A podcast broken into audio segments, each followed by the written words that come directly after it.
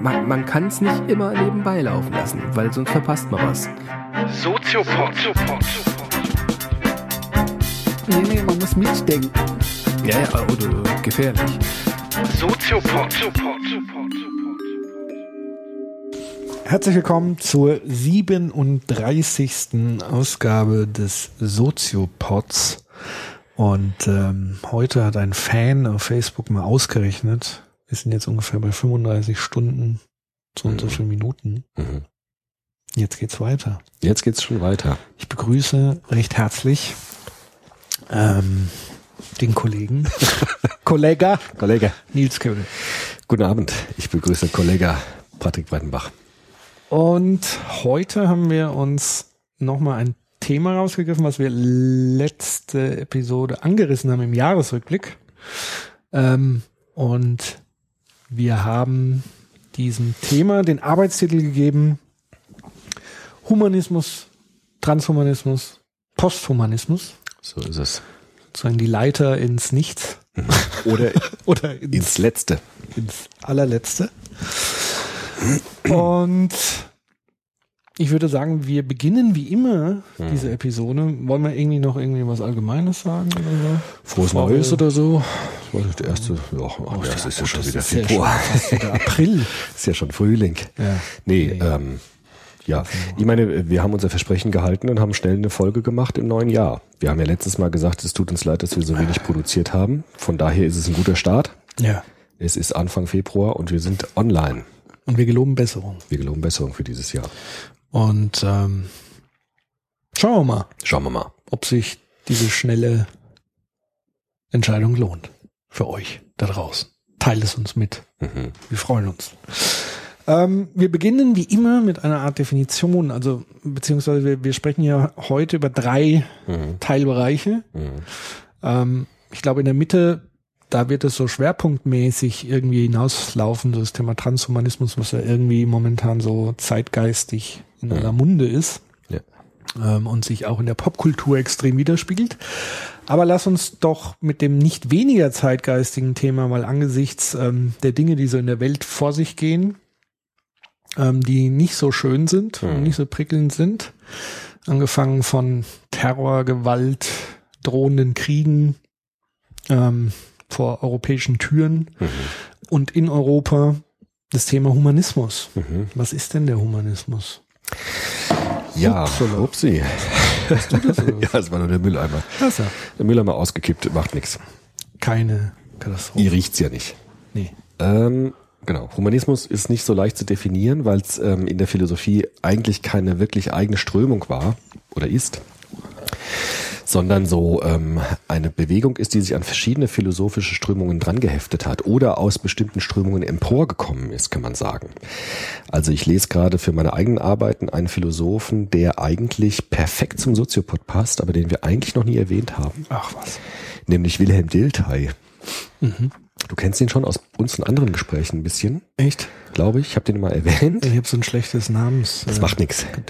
Äh, der ist auch ähm, ja einer der geisteswissenschaftlichen Philosophen gewesen. Der hat nämlich in der Mitte, Ende des 19. Jahrhunderts gesagt, wir müssen die Philosophiegeschichte stärker in den Blick nehmen und müssen nicht so sehr die Fragen stellen, was ist jetzt Wahrheit, was ist nicht Wahrheit, sondern wir gucken uns erstmal an, wie die Philosophie sich entwickelt hat und welche Strömungen es in der Philosophie gab. Das war so sein Ansatz. Also wie sehen die Ideen aus und die Genau. Diskussion zwischen den Ideen, So ist es. sprich die Diskurse. Genau, man könnte sagen, so ein klassischer Diskurstheoretiker war das schon.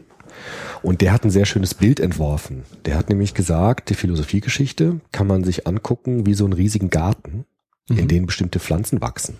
Ah, jetzt erinnere ich mich Das auch ist der, die Gespräche. genau, genau. Ja, gut. Und das finde ich ein ganz wunderbares Bild, weil er gesagt hat, die Philosophiegeschichte oder die Ideengeschichte der Menschheit ist wie so ein Garten, in dem es bestimmte Bäume gibt, große, starke, alte Bäume.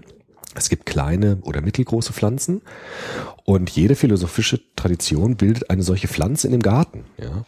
Und man könnte sich jetzt vorstellen, äh, zum Beispiel die griechische Antike, ja, also die Athener Schule zum Beispiel, Platon, Aristoteles, das ist so ein riesiger Mammutbaum, ja, uralt, unglaublich einflussreich, der steht so mitten im Garten drin. Oder zum Beispiel der deutsche, deutsche Idealismus, ne? Also die nachkantische Philosophie, Fichte, Hegel, ist auch so ein riesiger Baum. der sozusagen die ganze Weltphilosophie beeinflusst hat. Und Dilthey sagt, dieses Bild mit dem Garten ist ganz gut, weil man eben sehen kann, es gibt jetzt ähm, nicht die Frage, welcher Baum ist richtig und falsch, ja, oder welcher Baum hat jetzt die absolute Wahrheit, sondern man kann die Philosophie jetzt betrachten, indem man sich diese Bäume anschaut und guckt, welcher Baum hat wie lange bestanden und ist alt und groß geworden und welche kleine Pflanze ist vielleicht relativ schnell wieder untergegangen oder welche Pflanzen kommen jetzt gerade hoch ja, und sind gerade im Entstehen. Und Dilthey sagt, wenn man sich das so anguckt, gibt es am Ende eigentlich so drei große Bäume, die übrig bleiben. Also es gibt so mitten im Garten so drei riesige Mammutbäume, könnte man sagen. Ja. Und das sind so drei Weltanschauungen. Das hat auch einen, einen Titel seines Buches, Philosophie der Weltanschauung heißt das. Nein, das heißt nicht Philosophie der Weltanschauung, das heißt äh, äh, Weltanschauungslehre, Entschuldigung. Ja. Weltanschauungslehre. Psychologie der Weltanschauung war von Karl Jaspers, das ist ein anderes Okay. Buch. Habe ich jetzt verwechselt, tut mir leid. Jasper Theater. Das war das. er nennt das Weltanschauungslehre. Und er sagt, es gibt am Ende so drei große Bäume, die übrig bleiben. Das ist der Naturalismus, der Idealismus der Freiheit und der objektive Idealismus. Das sind alles philosophische Strömungen, die wir schon hatten. Also Naturalismus hat als Metaphysik den Materialismus. Also alles entsteht aus Materie heraus. Also Geistiges ist das Produkt materieller Verbindungen, materieller Zusammenhänge. Atome, Moleküle. Moleküle, Atome, alles das, was naturwissenschaftlich beschreibbar ist. ne? Also das, alles, was bei den alten Griechen schon ja irgendwie beschrieben wurde, Genau. obwohl sie es nie so ist es. so wirklich Wir konnten es noch nicht äh, experimentell erfassen, aber es gab die Idee. Deshalb ist auch der Material. sehen kann man sie ja eh nicht. Genau, aber man kann, ja, genau, diese Hypothese gab es schon sehr früh. Ja. Deshalb ist der Naturalismus eine uralte philosophische Tradition und philosophische Richtung, ein großer Baum, könnte man sagen, der heute auch sehr stark gegossen wird, könnte man sagen, sehr stark gezüchtet wird. Materialismus, Naturalismus. Der andere große Baum, sagt Dilthey, ist der Idealismus der Freiheit. Das heißt Philosophie der Aufklärung, Kant vor allem. Ja? Also der Mensch, der die Welt in sich rekonstruiert gemäß seiner Vernunftfähigkeit. Also sozusagen und aus der Freiheit heraus lebt und aus dieser Freiheit des Selbstbewusstseins heraus lebt. Das ist auch so ein Baum, der äh, sozusagen am Ende bleibt. Und der dritte Baum ist der objektive Idealismus.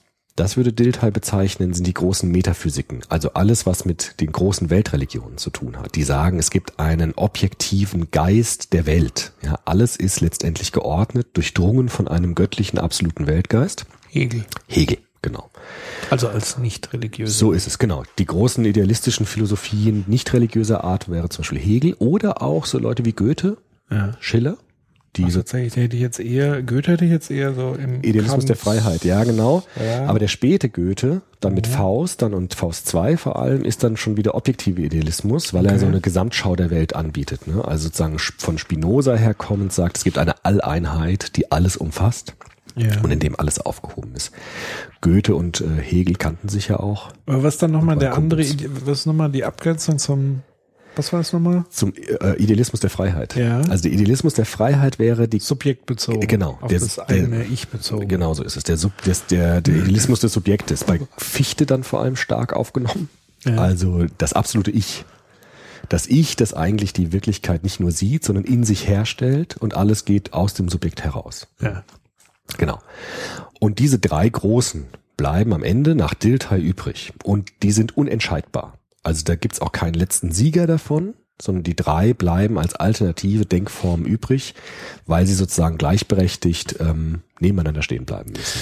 Lass mich das nochmal, damit ich es verstehe. Hm. Mm, Das eine ist sozusagen aus der Perspektive, aus meiner Perspektive, Mhm. Individuelle Perspektive. Ich sage, ich erschaffe die Welt. Genau, das wäre Also ich Idealismus. projiziere so ein Stück weit die Welt. auch Konstruktivismus wäre Genau. da so, ne? Ja, so, mm, das, So kommt da ein bisschen so raus. versucht da so, eine Konstruktion ist es ja fast überall. Also das eine ja, das eine ist ja eine materielle Konstruktion, also Moleküle bilden sich und konstruieren ein, Ja. was weiß ich, Universum. Aber die Materialisten würden nicht sagen. Gut, lass mal die Materialisten mal kurz weg, Mhm. weil da hätte ich ja noch mal Okay. eine Nachfrage. Ja. Aber sozusagen die Objektiven sagen, ähm, der Weltgeist konstruiert Ja. das Sein. Erschafft und erschafft sozusagen die durchwirkt Wirklichkeit. die Welt. Genau. Ja, Aber genau. es ist ja trotzdem irgendwie noch eine. Es ist ein übergeordneter Sinnzusammenhang in Genau. der Welt sichtbar, durch die Vernunft erkennbar und so weiter. Genau, inwieweit ist da der Strukturalismus verwandt? Weil wir sprechen ja von großen Bäumen, aber dann gibt es ja wahrscheinlich auch so Abzweigungen. Genau, diese Abzweigungen sind überall da. Strukturalismus ist auch zum Teil eine materialistische Ja. äh, Theorie. Es gibt auch materialistische Strukturalisten. Zum Beispiel Lacan wäre so ein materialistischer Strukturalist. Der würde eher zum Materialismusbaum gehören. Das wäre so eine Blüte des materialistischen Baumes. Es gibt aber auch idealistische Strukturen. Die würden dann eher dem anderen Baum zugehörig sein. Okay, also das heißt, mh, Idealismus der Freiheit wäre aus dem Subjekt, aus dem Einzelnen gedacht. Und Ja. ich bin sozusagen der, der, die spiele die Hauptrolle Ja. in der Welt. Und die Freiheit, die ich habe, ja. Genau. Und objektiver Idealismus wäre sozusagen, ich bin Teil des Ganzen, ein Rädchen im Gesamtgetriebe. Und es gibt Gott. Man könnte sagen, es gibt ein absolutes, das wirkt, das Genau, aber nicht also ich, bin. bin. eine Schöp also ich schöpfe nicht die ja, Welt, sondern genau. die Welt schöpft mich. So ist es. Okay. Genau. Aber geistig, also es ist eine geistige Ja. Schöpfung. Ja. Und was ist dann der Materialismus? Materialismus sagt, zu den beiden? Materialismus sagt, ich bin ein Rädchen dieser Welt, aber es Ja. gibt keinen Geist, der das schöpft, sondern die Materie. Alles Zufall. Es ist, ja, es ist material äh, gebunden alles. Alles kommt aus dem materialen Bestand heraus. Und wo die Materie herkommt, kann man nicht sagen, sondern alles entsteht aus den materiellen Zusammenhängen heraus. Es gibt nichts dahinter. Also das ist quasi noch nüchterner. Ja, ganz klassisches Betrachtet. wissenschaftliches Denken. Ne? Also Wissenschaft versucht immer materialistisch zu denken, Ja. indem sie versucht, Kausalitäten aus materialen Zusammenhängen heraus abzuleiten. Also zum Beispiel die Hirnforschung ne? sagt, also Ja. geistige Prozesse entstehen aus den Interaktionen von materiellen Prozessen heraus. Und dann sieht es so aus, als ob es etwas Eigenes wäre, aber eigentlich äh, emergiert es aus der Materie heraus. Ja. Man könnte sagen, das sind so Grundannahmen des Denkens. Ne? Das sind so Anfänge. Ja. Wo fange ich an zu denken? Fange ich bei der Materie an? Fange ich bei meinem Bewusstsein der Freiheit an? Oder fange ich bei etwas absolutem Göttlichen an? Und dann gibt es so Stränge, die nach oben gehen. Da kann man immer weiter Ableitungen machen davon. Ja. Und Dilthey sagt, das sind so drei große Quellen, die nebeneinander stehen, die eigentlich unentscheidbar sind. Also es wird nie so sein, dass man sagt, also die haben recht oder die, sondern es sind so drei Formen des menschlichen Grunddenkens, könnte man sagen. Ich bin ja immer ein großer Fan von Foucault Ja. und so seinen Theorien der Macht. Jetzt könnte man ja auch sagen, jeder einzelne Baum erfüllt ja auch so eine gewisse Machtfunktion. Genau. Äh, zum einen schützt er vor Herrschaft. Ja. Also wenn man sagt Macht, ist ja nochmal Macht. Ich will jetzt nochmal unterscheiden zwischen Macht und Herrschaft. Herrschaft im Sinne der Unterwerfung anderer. Machtbegriff haben wir ja schon öfters angedeutet, ist ja nochmal vielschichtiger.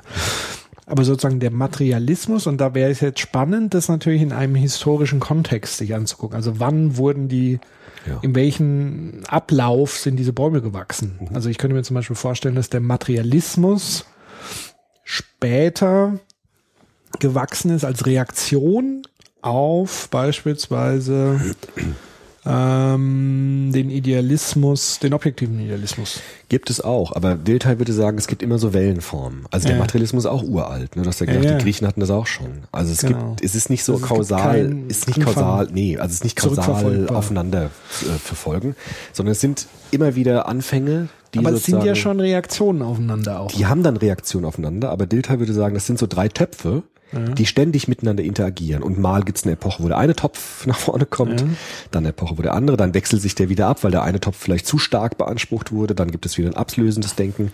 Aber man kann sagen, es gibt immer wieder diese drei Töpfe, aus denen das herauskommt. Aber könnte man sozusagen die These aufstellen, dass jetzt zum Beispiel Materialismus unmittelbar eine Reaktion beispielsweise auf eine Herrschaft der Kirche oder halt der Religion Ja, oder so dieser Weltanschauung. Ja.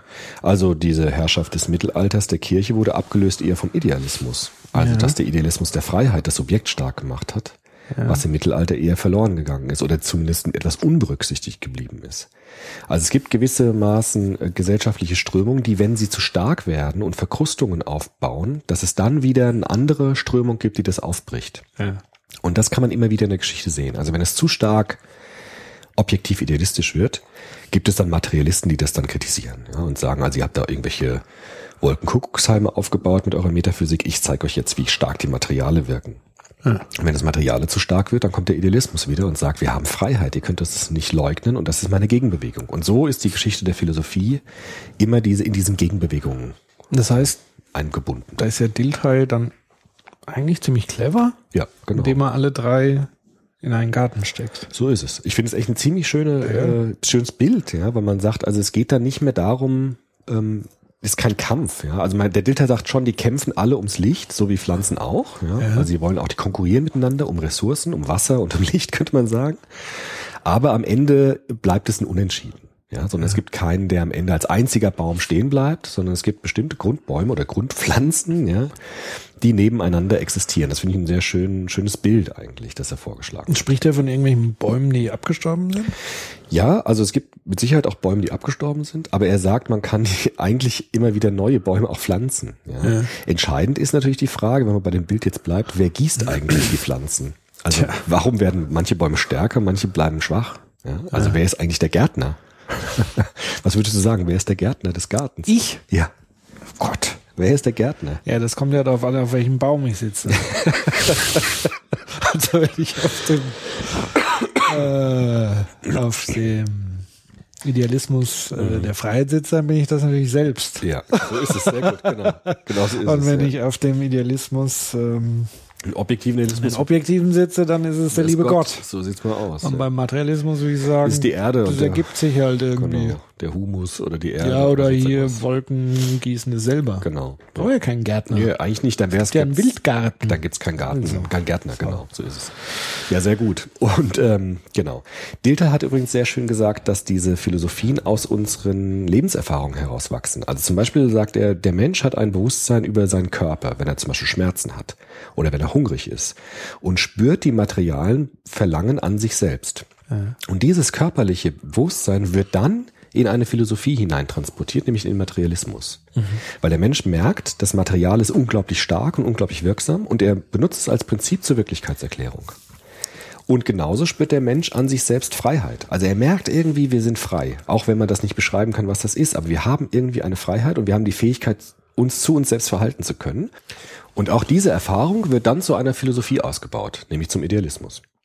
Und Dilthey sagt, Menschen haben schon ganz früh irgendwie erahnt, dass es vielleicht so etwas geben könnte wie das Letzte, das Absolute. Ja, also das, das Göttliche in, in Meditationen, in Gebeten, in irgendwelchen Naturerfahrungen. Und auch dieses Denken, diese Erf- Grunderfahrung transport, transportiert sich hoch in eine Philosophie, in eine Grundhaltung des Denkens. Und so entstehen eigentlich diese grundlegenden philosophischen Ansätze aus unserem Leben heraus, also aus den Erfahrungen, die wir mit uns selbst machen.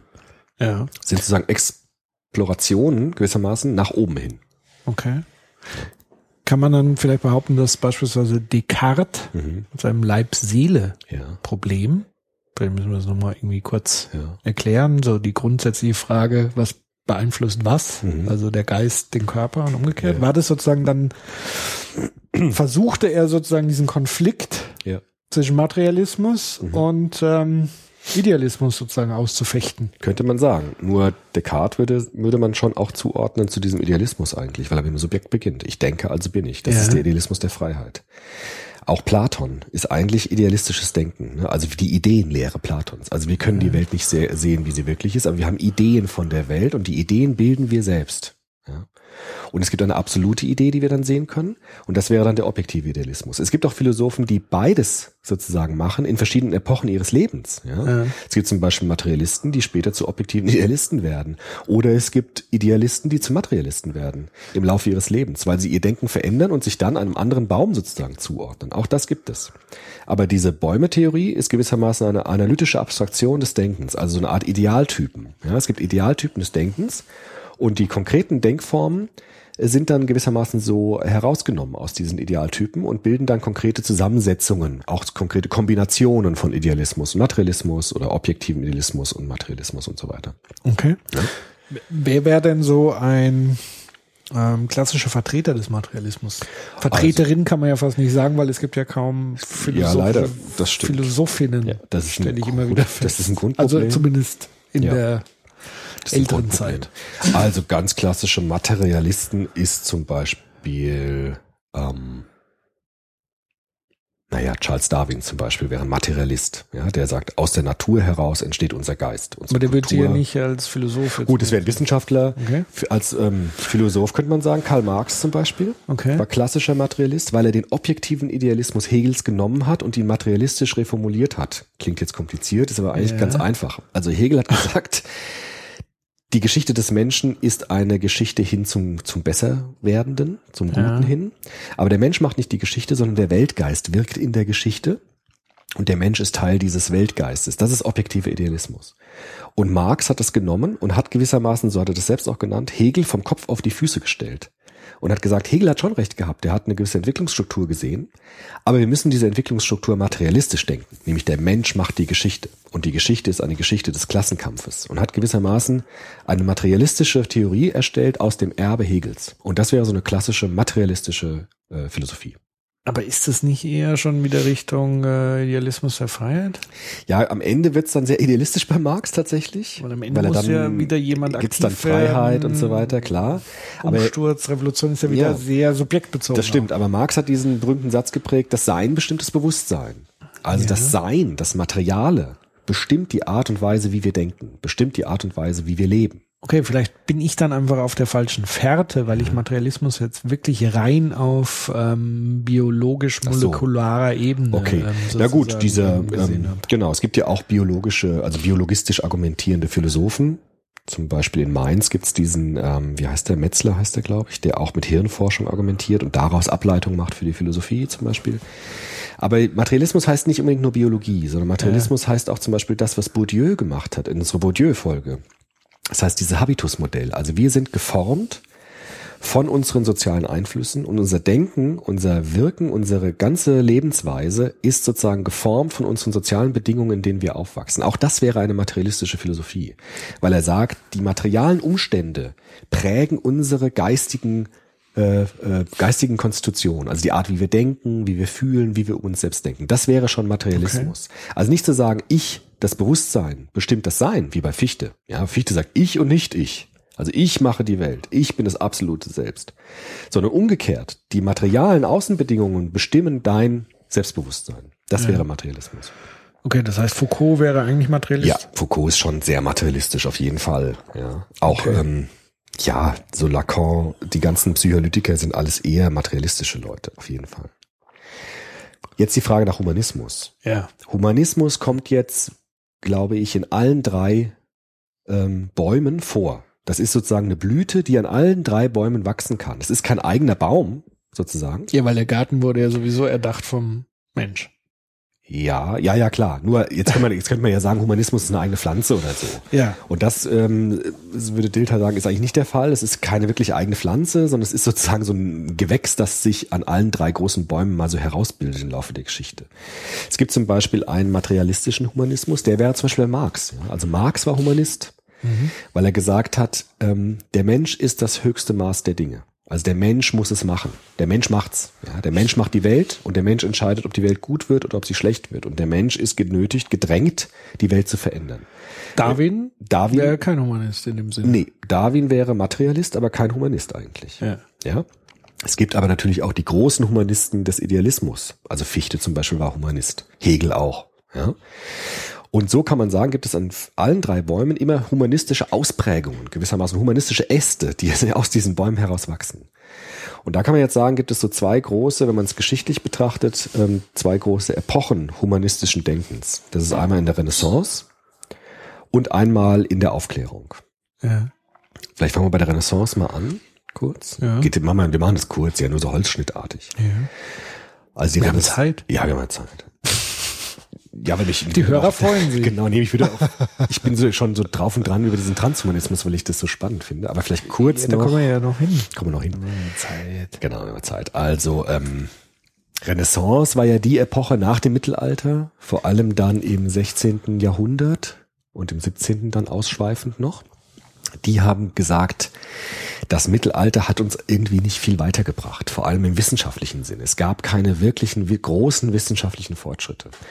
Und äh, sie haben versucht, etwas wiederzubeleben. Das steckt schon in dem Wort drin. Renaissance heißt eigentlich Wiedergeburt.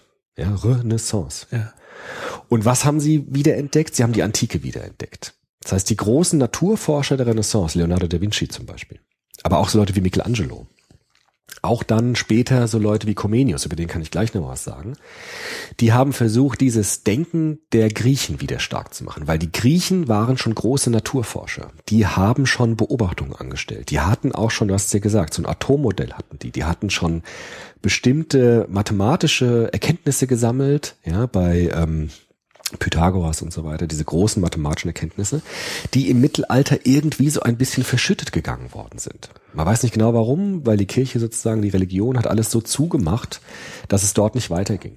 Ja, wobei man muss ja, glaube ich, schon dazu sagen, ähm, Religion und Humanismus schließen sich ja ganz und gar nicht Das aus. gibt's auch, natürlich. Es gibt auch Humanisten des objektiven Idealismus. Auch die haben humanistische Blüten getrieben. Ich sage ja, Humanismus ist in allen drei Quellen Ja, vorhanden. ja. Ne? Also deswegen, ähm, für mich ist momentan immer so die, die äh, ähm, erhellendste Denkschablone eigentlich das immer so aus, aus Blickwinkel der Herrschaftsstrukturen zu denken. Also sich die Epochen anzugucken und sich die Frage zu stellen, wer hat über wen bestimmt. Ja. Und dann kann man daraus eigentlich ganz gute Ableitungen ähm, vollziehen. Also dass tatsächlich solche Bewegungen letztendlich immer irgendwie unmittelbar zusammengehangen waren mit einer Abwehr gegenüber von Herrschaftsstrukturen oder Ja. einer, einem, einer Gegenbewegung. Könnte man so beschreiben. Also die Aufklärungsbewegung eben ganz klar gegen ähm, sozusagen ähm, diese kirchliche. Herrschaft, aber eben in einer bestimmten Zeit und Epoche, weil Kirche nicht immer Kirche war, sondern es kam ja immer ganz darauf an, welche Leute gerade äh, sozusagen auf dem Papststuhl saßen oder sonst irgendwo Ja. in Machtpositionen saßen und Gesetze bestimmen und vollziehen konnten. Genau.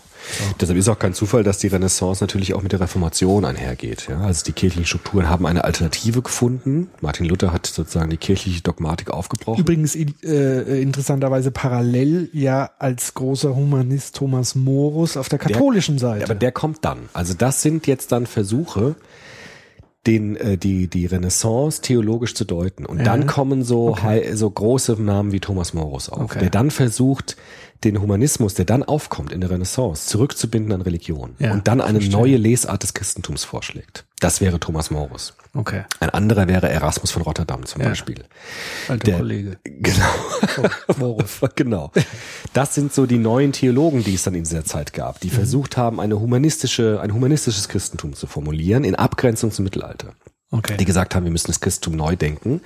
Und zwar dann genialerweise die Antike mit hineingenommen haben. Also das antike Leben, das antike Denken projiziert haben auf eine Reformulierung des Christentums.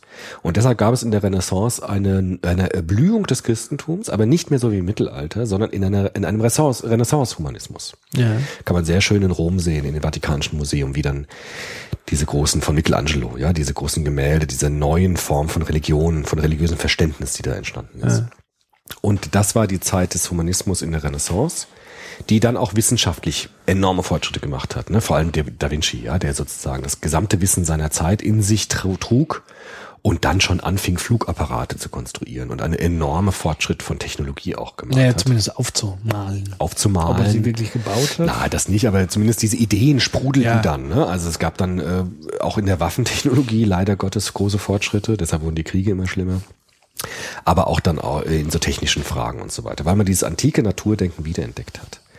Und dann die zweite große Welle des Humanismus war dann natürlich in der Aufklärung, wo dann Kant die Philosophie neu formuliert hat und dann ähm, der Humanismus des, des Idealismus auf die Bühne trat. Vor allem dann halt bei den bei den äh, Klugscheißern aus Weimar natürlich, bei der Klitsche, bei, bei der Klitsche aus Weimar. Welche Klitsche aus Ja, Weimar? Goethe, Schiller, Herder, so. diese Gang aus Weimar, Ja. Die dann natürlich versucht hat, edel sei der Mensch hilfreich und gut, Ja. dieser Wahlspruch Goethes, die dann versucht haben, dieses Erbe der Aufklärung zu verbinden mit der Romantik. Die Romantiker haben es wieder völlig vermasselt. Nee, gar nicht. Also Goethe hat ja versucht, so eine Synthese her Ja, nee, aber Goethe hat ja versucht, eine Synthese herzustellen. Okay. Also die Innenwelt des Menschen ernst zu nehmen, die Gefühle, auch das Schwärmen ernst zu nehmen und den kritischen Geist ernst zu nehmen und daraus eine humanistische Synthese versucht hat herzustellen, ein neues Menschenbild versucht hat zu kreieren. Also man hat sozusagen dem ollen Kant Ja. nochmal die Liebe um die Ohren gehauen. Sozusagen. Das war ja auch diese Bewegung. Also Kant ganz stark der Rationalismus der Aufklärung, Ja. dann die Gegenbewegung Sturm und Drang, ja, die Leiden des jungen Werther von Goethe. Also die Innenwelt ist wichtig, meine Gefühle, meine Schwärmereien und die Leidenschaften sind wichtig, die darf man nicht vergessen. Und das führt, wenn wir bei Goethe jetzt bleiben, zu der Etablierung der sogenannten Weimarer Klassik, Ja. in der er versucht hat, eine Synthese aus Gefühl und also aus, aus Gefühl und Gedanken herzustellen und einen klassischen Menschen, einen neoklassischen Menschen herzustellen. Also diesen dieses Idealbild des Menschen, der gewissermaßen in sich eine Balance findet zwischen seinen Leidenschaften und seiner, seines Denkens und dann ein, äh, eine, eine humane Welt erschaffen kann. Das Ja. war das Idealbild dieser Weimarer Clique. Und dann kam der Kapitalismus und die Gegenaufklärung. Naja, also vielleicht ganz kurz noch mal da zu bleiben. Also, Oder die Industrialisierung. aber vielleicht noch mal ganz kurz bei Ja, Goethe. Also okay. auch da kommt halt die Antike wieder stark ins Spiel. Mhm. Goethe hat ja ständig Tragödien und Dramen gespielt, wo die Griechen auftauchen. Die Iphigenie auf, Taurus zum Beispiel. Ja, so eine griechische Figur, die eigentlich so eine weise Frau ist, die alles managt. Aber vielleicht musst du an der Stelle dann mal wirklich destillieren, Ja. ja. was so, ich glaube, das, da geht es dann in Richtung Tugenden, das haben ja die alten Griechen ganz gerne verwendet. Was ist sozusagen, was sind so die prägnanten Kernsätze oder Kernmerkmale einer Klassik, einer humanistischen Denkweise? Also, Ja. wenn man bei den Griechen sagt, also wenn man das nimmt, Aristoteles hat diese Tugendlehre aufgeschrieben. Das berühmte Siebengespann der Tugenden. Ja. Damals waren es aber nur noch vier erstmal. Bestehend aus, hoffentlich kriege ich es zusammen, Gerechtigkeit, Mäßigung, Besonnenheit, Klugheit, Tapferkeit und habe ich noch was vergessen? Mäßigung, was hab, Mäßigung, Besonnenheit habe ich schon gesagt. Tapferkeit, Klugheit, Mäßigung, Besonnenheit und ähm, ja, wie gut, dass es das Internet gibt. gutes ja. Internet gibt, siehst du jetzt. Auch ich bin klassisch nicht mehr auf der Höhe. Gerechtigkeit, Ja, du kannst es, ähm, es zusammen. Hä? Machen wir es zusammen. Tugendkanon bei Aristoteles. Tugendkanon. der klassische Tugendkanon. Guck mal selbst auf, Tapferkeit, äh, Tapferkeit, ich weiß es, ich weiß es. Gerechtigkeit, Klugheit, Mäßigung, Besonnenheit und Tapferkeit, das sind die vier Tugenden. Brauchst du nicht mehr nachzugen, ich weiß es. Was ist das? Ja, das sind die Soll vier ich nicht Tugenden. mal gucken? Nein, brauchst du nicht. Gut. Sag's mir noch. Die mal. Hörerinnen korrigieren uns, wenn wir es falsch haben. Gerechtigkeit, Ja, Mäßigung, Besonnenheit, ja, Klugheit, Ja. Tapferkeit. Sind die vier. Das sind die vier. Ja. Später kamen dann Glaube, Liebe, Hoffnung dazu. Glaube, liebe Hoffnung. Das sind dann die sieben. okay. Das Das, ja. Dieses klassische Viergespann war das, was Aristoteles als Tugendkanon vorgeschlagen hat für seine Ethik. Für seine nikomachische Ethik, so hat er das Jetzt wäre natürlich interessant zu wissen, ähm, wann sind die sieben Todsünden entstanden? Die sieben Todsünden, die sind dann Ja. im Mittelalter entstanden. Aber das die kam sind ja eigentlich später. das Gegenteil von denen. Das sind die sieben Laster. Das Mittelalter hat dann ja, aber das gesagt, ist schon das Gegenteil der Tugenden ja, eigentlich. genau. Das Ja, Mittelalter hat okay. dann gesagt, das vor allem dann Thomas von der Queen. Schwarze Pädagogik. Naja, die haben gesagt, wenn es diese Tugenden gibt, Ja. dann müssen die ja irgendwie auch ein Antistück haben. Also muss dann irgendwas Gegenteiliges geben. Und dann haben die so einen Lasterkanon Ja. entwickelt. Aber die setzen ja sozusagen schwarze Pädagogik ein. Also sprich Verbote Könnte- und ja. Strafe. Und Ja. die Griechen ja eher Tugend, Ja. Edeltugend. Genau, ja, und du könnte- bist dann genau, könnte man sagen. belohnend Und Das so. ist ein idealistisches Bild der Ja, gut. Griechen, aber genauso hat Goethe das zum Beispiel gesehen. Mhm. Goethe hat gesagt, wir müssen zurück zu diesen aristotelischen Tugenden. Und zwar nicht negativ pädagogisch, sondern eben als, ähm, als Anreiz einer Ethik. Ja? Ja. Wir haben ja in dem letzten oder vorletzten Soziopod die Unterscheidung zwischen Ethik und Moral getroffen, bei Detlef Ja. Forster. Also Moral sind immer kategorische Imperative. Warum ist es wichtig, dass jeder dies oder jenes tut oder dessen jenes nicht tut? Und Ethik ist nach Aristoteles aufgenommen die Frage nach dem gelungenen Leben. Also wie kann ich als Mensch mich vervollkommnen? Wie kann ich möglichst meine inneren Kräfte mobilisieren und produktiv einsetzen? Das ist die Frage nach Ethik. Aristoteles zum Beispiel war der Lehrer von Alexander den Großen Ja. Und hat gesagt, diese vier Tugenden, ja, Gerechtigkeit, Tapferkeit, Mäßigung und Klugheit, wenn du die ernst nimmst und die in eine Balance zueinander bringst, dann ist das der Rahmen, wo du deine Geisteskräfte, deine menschlichen Kräfte am optimalsten entfalten kannst. Und wenn du das machst, dann hast du das möglichst große Potenzial in dir entdeckt und kannst gewissermaßen ein humanes, geglücktes Leben aufbauen. Das war die aristotelische Tugendethik im Kern jetzt. Ja. Okay. Und das haben versucht die Weimarer, ich nenne das so böse Weimarer Klugscheißer, weil die gehen, Das ist aber schon auch. ja, weil die gehen einem ja manchmal auch auf die Nerven halt. Ja, weiß ich nicht, Ja, ja. also, doch, Ich ja, weil der, also der Goethe mit seiner Iphigenie und so, das ist alles so, ähm, so edel und so klug und das ist auch ein bisschen ätzend manchmal. Aber ist egal, es geht ja darum, das zu beschreiben. Da finde ich es aber schlimmer, was ich heute mir so Ja, eben, klar. Zu Gemüte führen muss. Und der hat gesagt, genau das ist die richtige Programmatik. Also wir müssen die Kräfte des Menschen mobilisieren, wir müssen unsere Potenziale ausschöpfen und wir müssen uns veredeln. Also wir müssen edel, hilfreich und gut werden. Und dann wird auch die Welt so. Das heißt sind. ja, das geht ja schon fast so in, fast schon die Überleitung sozusagen in Richtung Selbstoptimierung. Genau, das ist nämlich die Frage des Humanismus. Ja. Der Humanismus sagt, der Mensch ist das Maß aller Dinge. Es soll keine Autoritäten geben, die uns sagen, was wir zu tun haben. Es soll auch nicht mehr eine starke Kirche geben, die uns bestraft, wenn wir nicht diese Gesetze von ihr befolgen, sondern der Mensch macht's. Der Mensch muss aus seiner Potentialität, aus seiner Geistes- und Gefühlskraft heraus sich optimieren. Und der Mensch ist das Ziel, die Optimierung des Menschen. Das ist, das, das, das sozusagen das Credo des Humanismus. Und der Humanismus des 19. Jahrhunderts hat gesagt, wenn wir das machen, also wenn jeder an sich arbeitet, dann wird auch die Welt im Ganzen besser. Das war das, was Humboldt gesagt hat mit der Bildung. Ja. Wenn wir unsere Bildungskräfte entfalten und immer mehr über die Welt wissen, dann verändern wir die Welt auch im Guten. Weil wir lieben dann die Welt, wir lieben uns und deshalb wird auch die Welt besser durch unsere Handlung. Und wir optimieren unsere Gesellschaft und unsere Welt. Das ist ja das letzte große Programmatikmodell des Idealismus dann geworden. Ist ja letztendlich dann doch auch wieder Marx. Ja. Das Sein bestimmt das Bewusstsein. Mein Ja, nur- Tun ja. bestimmt. Aber auch, ja, aber es ist ja nicht nur Tun, aber es ist noch das aber Äußere. Marx würde sagen, erstmal ist das eine Illusion. Also Marx würde sagen, dieser Freiheitsgedanke des Idealismus hat nie eine Sache nicht berücksichtigt. Nämlich, dass ich selbst das Produkt meiner Umstände schon wieder bin.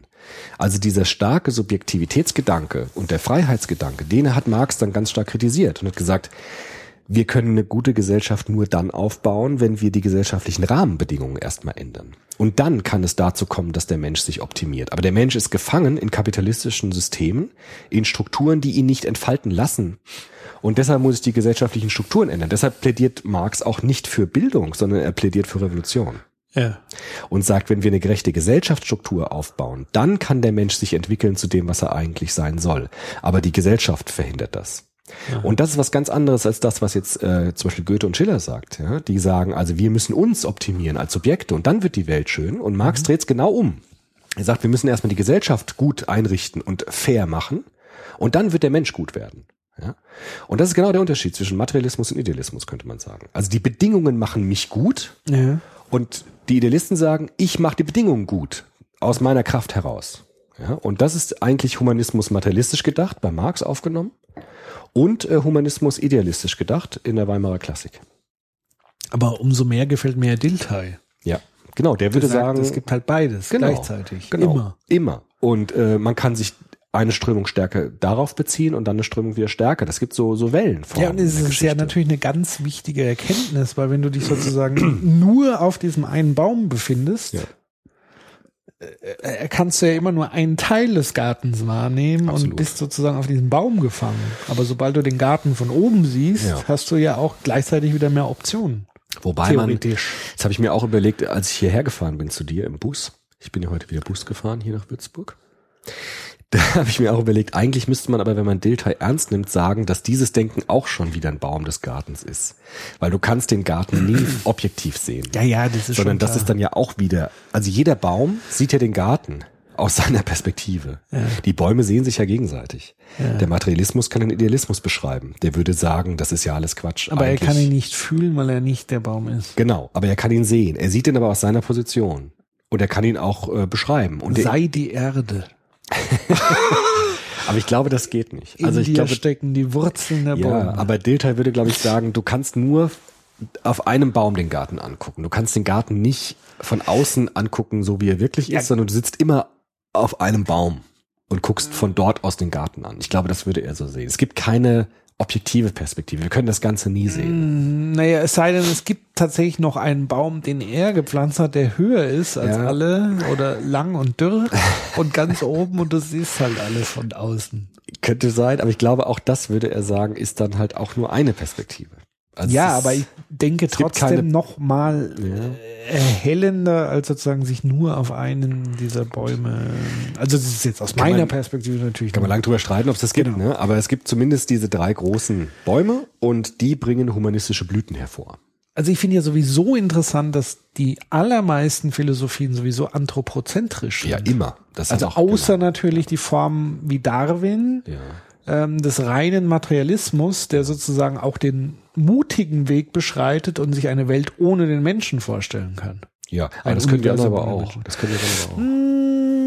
Aber da geht schon immer so um geht um Menschsein und wie der Mensch am besten und da Aber- ist es so ja, schon Dilthey- im ja. Zentrum des Gedankens schon immer der Mensch und Immer. seine Und bei Interessen. Darwin würde Dilthey sagen auch, weil Darwin sieht das Materiale, er sieht das Körperliche, er sieht das Tierische an uns und rechnet das zurück auf unsere Entstehungsbedingungen. Von daher ist das ein ganz klassisch naturalistisches Denken. was ja, ist ja auch logisch, weil das es gibt ja keine Affenphilosophie. Eben. Weil immer nur Menschen, diese Genau, und das sind immer nur wir mit unseren wir sind ja, äh, Genau. genau. Ja.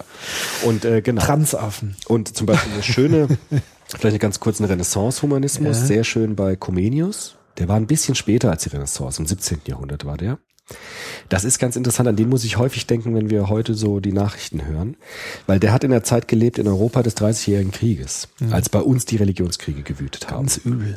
Und da war Europa ein genauso kriegsgeschütteltes Land, wie es heute Länder gibt, die von Religionskriegen gebeutelt werden. Na, dann noch schlimmer. Noch schlimmer vielleicht sogar. Viel schlimmer. Also Europa war eine Trümmerwüste. Es war, da war nichts mehr übrig. Es war eine humanistische Katastrophe. Europa war ein Entwicklungsland, ja, also sozusagen total zerstört durch die beiden Konfessionen. des- Europa war quasi Afghanistan. Ein ja, bisschen. im Grunde schon. Also wie gesagt, von daher die Geschichte wiederholt sich. Ja, also es gibt natürlich in Europa genau die Phänomene, die wir heute auch sehen können. Gab es vor äh, 500 Jahren bei uns auch, vor 400 Jahren auch bei uns in Europa. Von daher sind immer diejenigen, die Europa so als stolzes Abendland präsentieren, die sollten vielleicht ein bisschen in die Geschichte mal reinschauen, dass es bei uns in Europa nicht so lange her ist, dass wir ganz ähnliche Phänomene hatten wie die, wie wir heute in anderen Teilen der Welt beklagen. Ach was.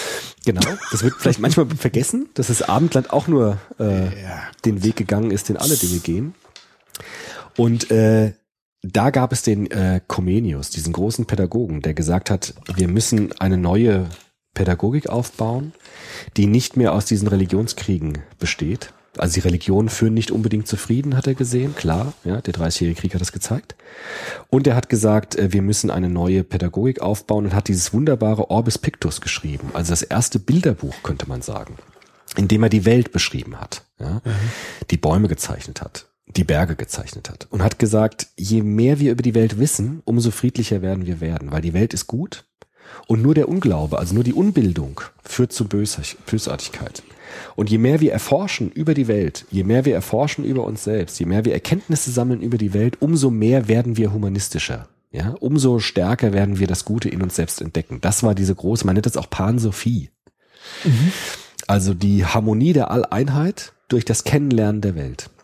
Also indem ich die Welt kennenlerne, äh, werde ich selbst in mir das Gute entdecken. Das war die große Idee dieser Renaissance-Pädagogik. das war auch die Idee von Erasmus von Rotterdam eigentlich.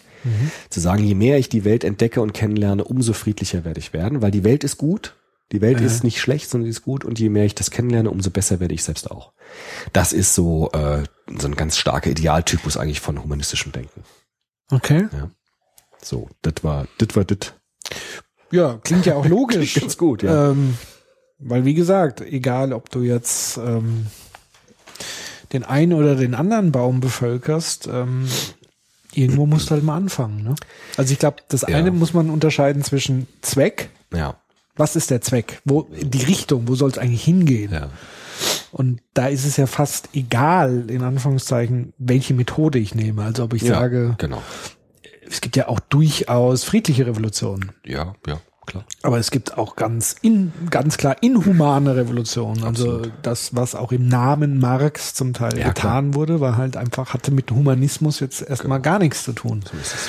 Ähm, und andererseits äh, andere friedliche, gewaltfreie Revolutionen ähm, haben natürlich schon eine humanistische Ja, Prägung natürlich. gehabt. Ja, klar. Ähm, Unbedingt. Apropos Gewalt, inwieweit hängt der Gewaltbegriff mit Humanismus zusammen? Ist Humanismus so auch so das Sinnbild einer maximalen Gewaltarmut oder Freiheit? Oder ist Gewalt auch ein legitimes Mittel, um Humanismus durchzudrücken? Also für Marx schon zum Beispiel, ne? Also Marx hat ja, Gut, gesagt. da würde man sich aber jetzt streiten, war Marx wirklich Humanist an der Stelle? Naja, also Humanist in dem Sinne war er schon, dass er gesagt hat, der Mensch muss seine Potenziale entfalten und die Welt gestalten und der Mensch ist das Maß aller Dinge. Das, wenn man das als Humanismus ja nur als Grund Grundding nimmt, wäre Marx natürlich schon Humanist. Gut, die RAF hätte sie jetzt auch als Humanismusbewegung gesehen. Ja, im Grunde schon, klar. Ja, es ist ja das Bittere. Das kommt dann immer Oder auf die Ausprägung. wem auch immer. Also, es Also- gibt, das ist so wie immer, weißt du? Das ist in der Philosophie kannst du mit allem alles machen im Grunde. Also Aber deswegen würde ich ja, also in meiner Interpretation des Humanismus würde das ja als sehr hohen Stellenwert sehen, zu sagen, eigentlich ist das höchste Gut des Humanismus, andere Menschen nicht Ja. zu töten im Namen von. Also das war bei der Weimarer Klassik wohl auch die Idee Ja, bei Goethe. grandios gescheitert. Ja, ist, aber wenn man bei der Idee bleibt, wäre das natürlich schon, glaube ich, ein Aspekt zu sagen, also wir verzichten auf Kriege und versuchen also äh, Frieden herzustellen. Bei Kant gibt es ja diese Schrift äh, vom ewigen Frieden. Das ist natürlich schon ein wichtiges Element. Aber auch da gibt es natürlich Humanisten, die dann wieder Gewalt verwendet haben. Das ist immer so, weil das, wie gesagt, du hast ja schon gesagt, das machen immer Menschen, die dann immer ihre menschlichen Mittel dann auch wieder überziehen über die Philosophie und dann wieder doch Gewalt anwenden.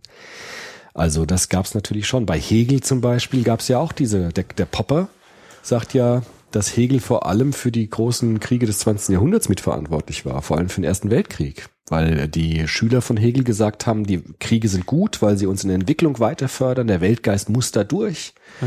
Und äh, Hurra, Patriotismus, wir ziehen in den Krieg, weil wir sind auf der Seite des Weltgeistes hochproblematisch, ja, weil dann Menschen dafür gestorben sind, für so eine Ideologie oder für so eine Idee. Ja. Ja, wobei ich mich natürlich immer frage, ob so Figuren wie Hegel, Marx und so weiter tatsächlich nicht auch immer wieder missbraucht werden. Ja, eben. Für, für, also was Natürlich. hätten die dazu gesagt, wenn Ja. sie es noch Genau. erlebt hätten oder Das zum Teil erlebt haben? Gilt natürlich immer. Ja. Äh, und dann schiebt man ihnen so äh, die eigene, das eigene Verantwortung in die Schuhe. Ganz klar, bei Hegel ist das mit Sicherheit so. Selbst auch bei Popper, der ist da ein bisschen schräg. Also selbst wenn das stimmen sollte, kann man Hegel natürlich nicht darauf reduzieren. Ja, das ist ein bisschen albern, was der Popper da zum Teil mit Hegel macht. Aber egal. Gott. Aber jetzt interessant. Ja. Jetzt gibt es nämlich, was du gesagt hast, gibt jetzt die Frage, gibt es mehr als den Humanismus? Also ist der Mensch wirklich das Maß aller Dinge?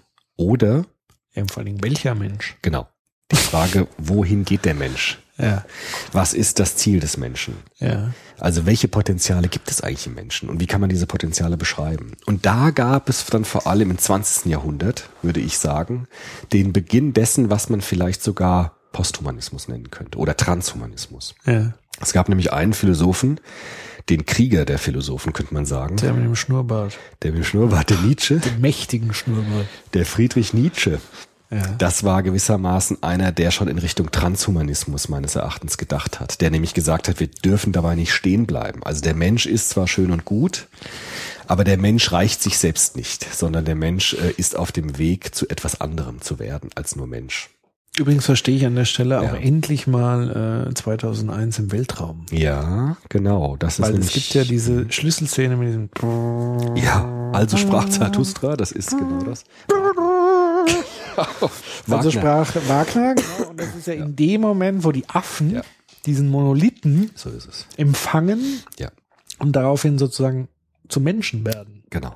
Und Mehr dann werden rauskatapultiert werden ins Weltall mit einem Sensationelle. Szene. Wir können nicht davon ausgehen, dass unsere Hörer das kennen. Ich habe Nee. mich ganz stark blamiert in einer Vorlesung, wo meine, Du bist ja auch alt. meine mich mit glasigen Augen angesehen haben und dann, hä, was? 2001, sind das, wo ist denn, aus welchem Altersheim hast du denn das angeschleppt? Liebe Kinder, das waren die 2001. 70er Jahre. Das waren die 70er. Stanley Kubrick hat diesen Film gedreht, als sensationell gut. Ist leider ein bisschen in Vergessenheit Ja, also sagen wir so, er ist sensationell gut, aber diejenigen, die diese Kontexte nicht herstellen können, finden ihn sensationell langweilig. ja, okay, gut. Und Aber, die Jugend ja. von heute, naja, nicht die Jugend von heute, welche Ja. so ganz schräg, Teile der heutigen Jugend, die sozusagen äh, eher auf Katzenvideos stehen, Ja, ja, gut. die finden das langweilig. Die Aber ich damals mein, auch schon. Das ist ja aber auch ganz klar, wenn du keine, keine Kontexte herstellen kannst, wie jetzt zum Beispiel zu sagen, das ist eigentlich eine Metapher für Nietzsche Übermensch, wor worauf wir gleich kommen. Also quasi der Schritt der Menschheit, der Affenheit in Menschheit. genau. Das Also das, sag mal, Kubrick arbeitet extrem viel mit Metaphern. Ja, klar. Und wenn du sozusagen kein Grundverständnis hast, dann wirkt es zum Teil ein Das bisschen. komisch. Also es ist jetzt halt einfach kein Stirb langsam vier. Ja, klar.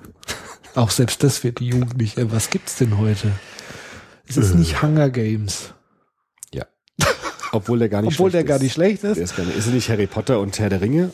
Auch die sind jetzt zum Teil ganz, ja, gut. Ich habe diesen Hobbit gesehen, ich fand den einfach langweilig. Da geht's um gar nichts mehr letztendlich.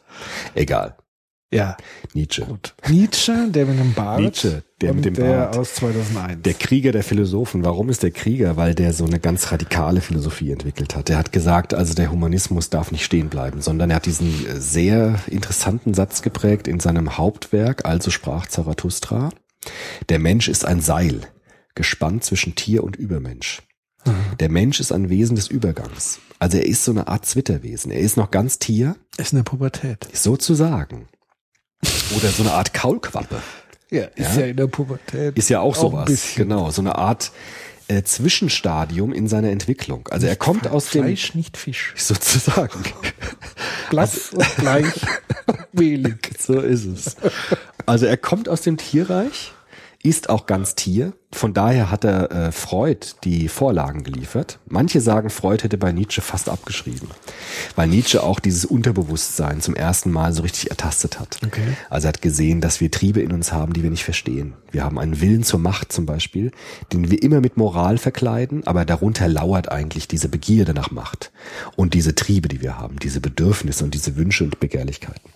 Und Nietzsche hat gesehen, wir sind ganz Tier, aber wir sind irgendwie auch nicht mehr Tier, weil wir unsere Freiheit spüren, weil wir unsere Geisteskraft spüren und wir wissen nicht, wohin uns das führt. Und Nietzsche hat jetzt versucht, aus einer ganz irren Idee heraus zu sagen, vielleicht sind wir so eine Art Kaulquappe, die zu etwas wird.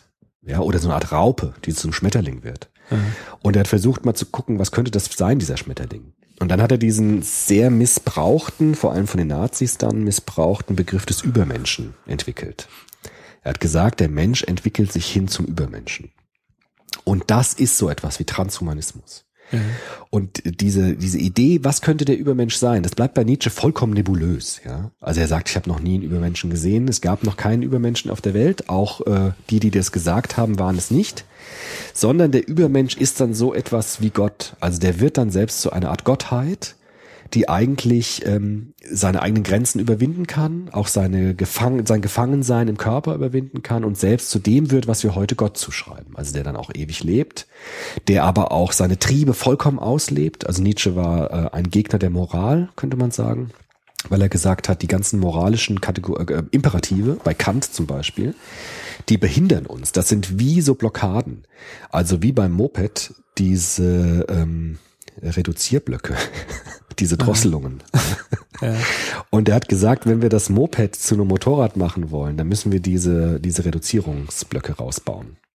Und das ist die Moral für ihn. Und wenn wir Aber hat er das tatsächlich so auf Kant und so weiter Ja, angewendet ja, ja. oder nicht eher so auf Allgemeinherrschafts... Äh, allgemeine Herrschaft, er hat sich über alle lustig gemacht. Ja, Kant war für ihn äh, Halt ein Anarchist. Ja, könnte man sagen. Und er hat vor allem das die Religion stark angegriffen. Das Christentum. Das Christentum hält den Menschen gefangen. Das sind Ketten für den Menschen. Ja, das Christentum Gut, hat er ja zum Teil jetzt nicht unrecht. in den Ausprägungen des Christentums zu seiner Zeit auf jeden Fall. Deshalb war er auch sogar fürs Christentum wichtig, ja, sozusagen rückblickend. Aber er hat gesagt, wir müssen diese Ketten alle sprengen. Und wenn wir die Moral überwinden und unsere Konventionen überwinden, dann können wir unsere Kräfte eigentlich erst entfesseln. Deshalb ist der Übermensch bei ihm auch ein Krieger.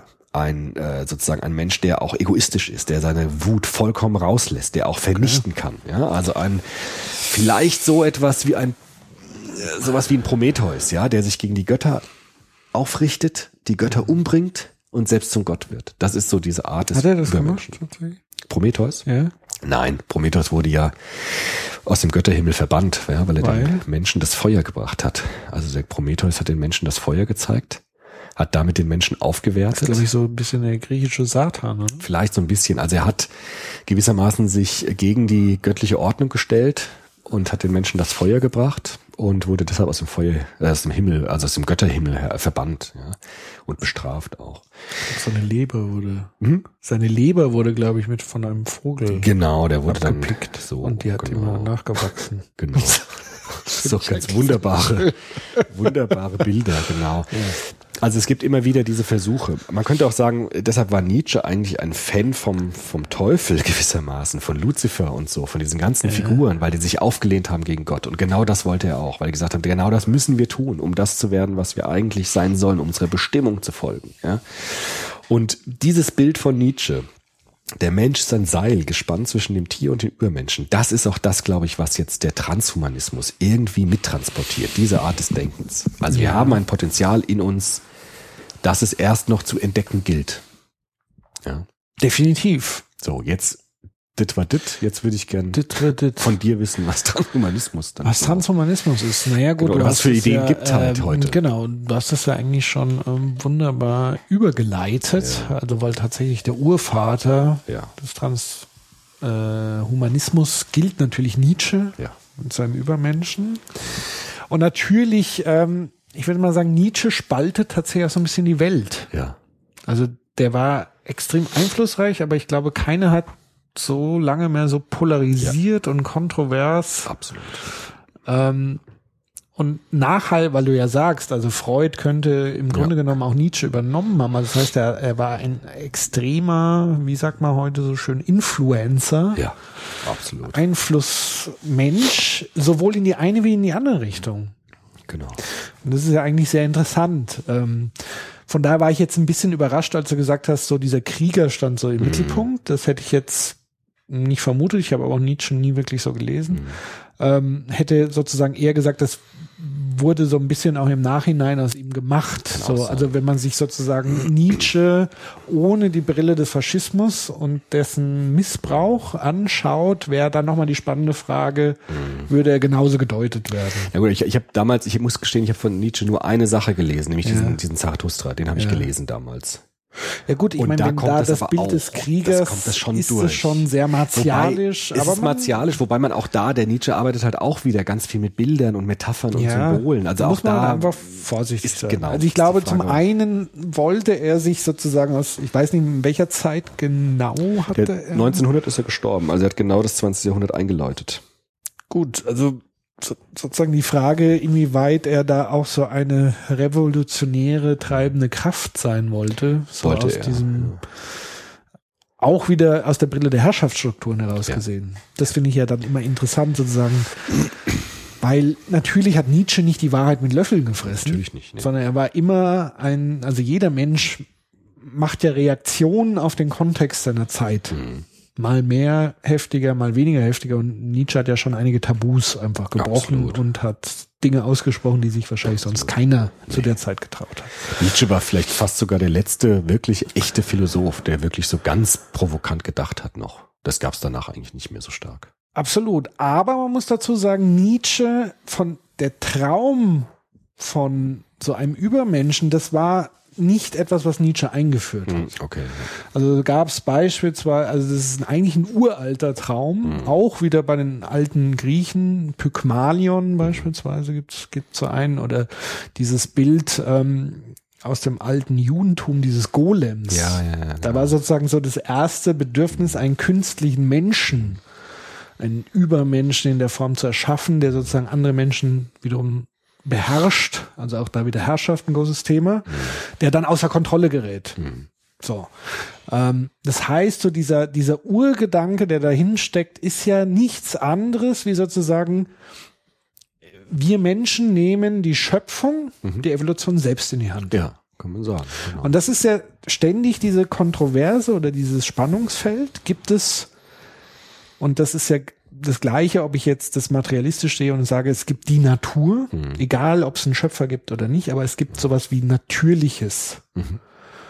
Und dann gibt es sozusagen diesen Schutzmechanismus zu sagen, der Mensch hat gar kein Recht in die Natur einzugreifen. Ja. Deswegen auch so, auch da so ein Stück weit dieses Umweltschutzgedanke heraus, nämlich zu sagen, es gibt sowas wie eine natürliche Ordnung, die es zu bewahren gilt. Ja.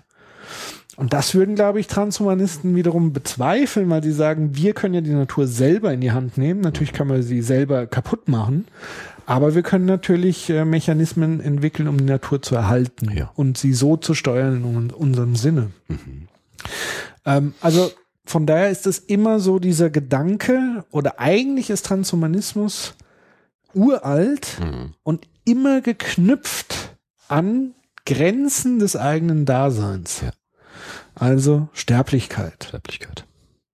Irgendwann, wo der Punkt kam, ein Bewusstsein aufkam, oh, irgendwann geht's dann doch zu Ende, es gibt sowas wie den Tod, gibt es natürlich automatisch daraus den Wunsch, das zu verändern. Mhm. Leiden, Ja.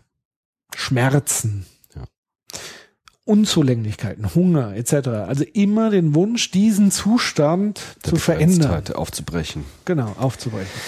Und Ja. in dem Moment, wo der Mensch sich, glaube ich, bewusst wurde, dass er zum einen diese Schwächen überhaupt hat, Ja. und das wäre ja überhaupt, wir werden es nie erfahren, ob Tiere sowas empfinden oder nicht, keine Mhm. Ahnung.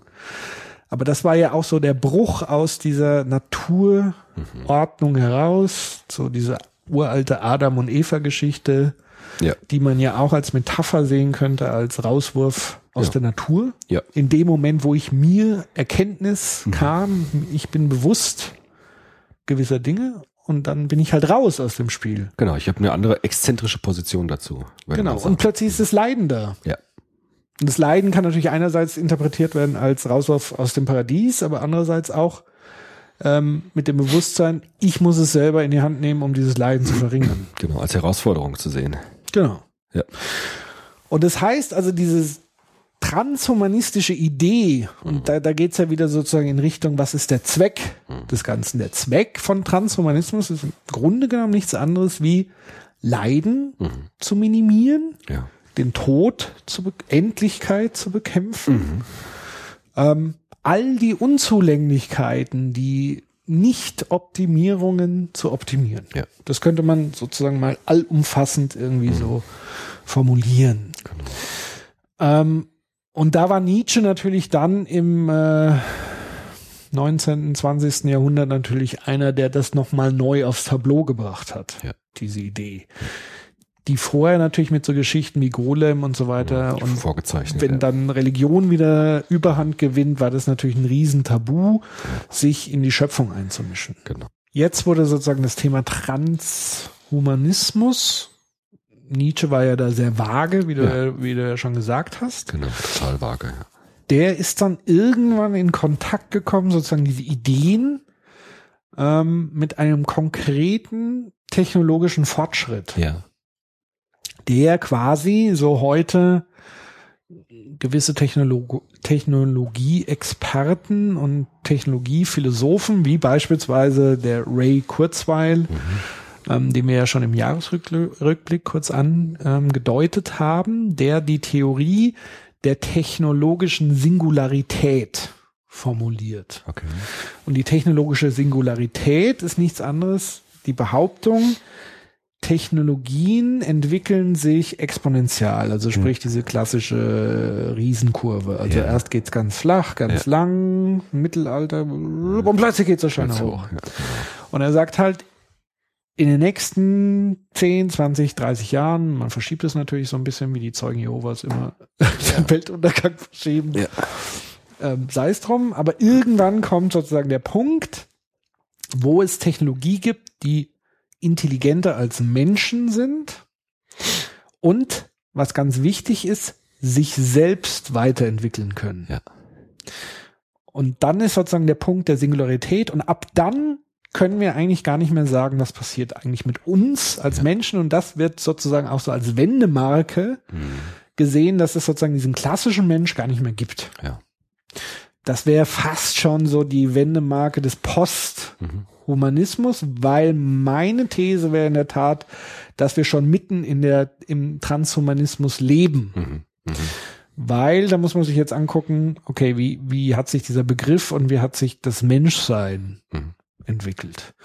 Ähm, der, vielleicht nochmal zurückzukommen, wie dieser Begriff Mhm. eingeführt wurde, weil den gab es bei Nietzsche auf jeden Fall noch nicht. Ähm, der hat ja den Übermenschen, ist ja sehr nah dran, trans, Ja, ja, klar. klar.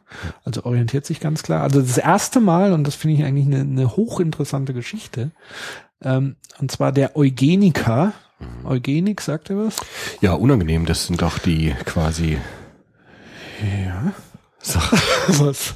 Ja, die, die sozusagen äh, das erste Mal so diese Genetik aufs Tablett gebracht, Tableau gebracht haben und gesagt haben, es gibt sowas wie gute Gene, schlechte Gene und man kann damit sozusagen Selektion, Genau, Optimierungs. Optimierungs Fantasien. im biologischen Bereich, Ja, ja genau. Ähm, so im Züchtungsbereich, erstmal so beim Tier angefangen, aber das kennt ja irgendwie keine Grenzen. Ja, die Nazis haben das doch auch gemacht. Die Nazis haben das dann extrem missbraucht in ihrer rassischen Theorie, natürlich völlig krude und ähm, klar. Mhm. Ähm, aber letztendlich heute haben wir fast überall Eugenik-Elemente mit drin. Ja. Also du kannst Gentests machen. Das wird gar nicht mehr so jetzt Ja. in diese Nazi-Ecke, sage ich mal, gestellt. naja, gut, aber es gibt schon den Diskurs. Also es ne? gibt den Diskurs, Also- der ist aber wesentlich schwächer geworden im Vergleich zu dem, was wirklich mal daraus gemacht wurde. Ja klar, weil keine Menschen jetzt umgebracht werden direkt. Genau, also es wird ja immer, solange das sozusagen im Sinne der gesamten Menschheit, und, Mhm. und das meine ich ja mit, der Traum der Menschen ist es, Leiden zu verringern, Krankheiten zu verringern, den Tod auszuweichen. Ja.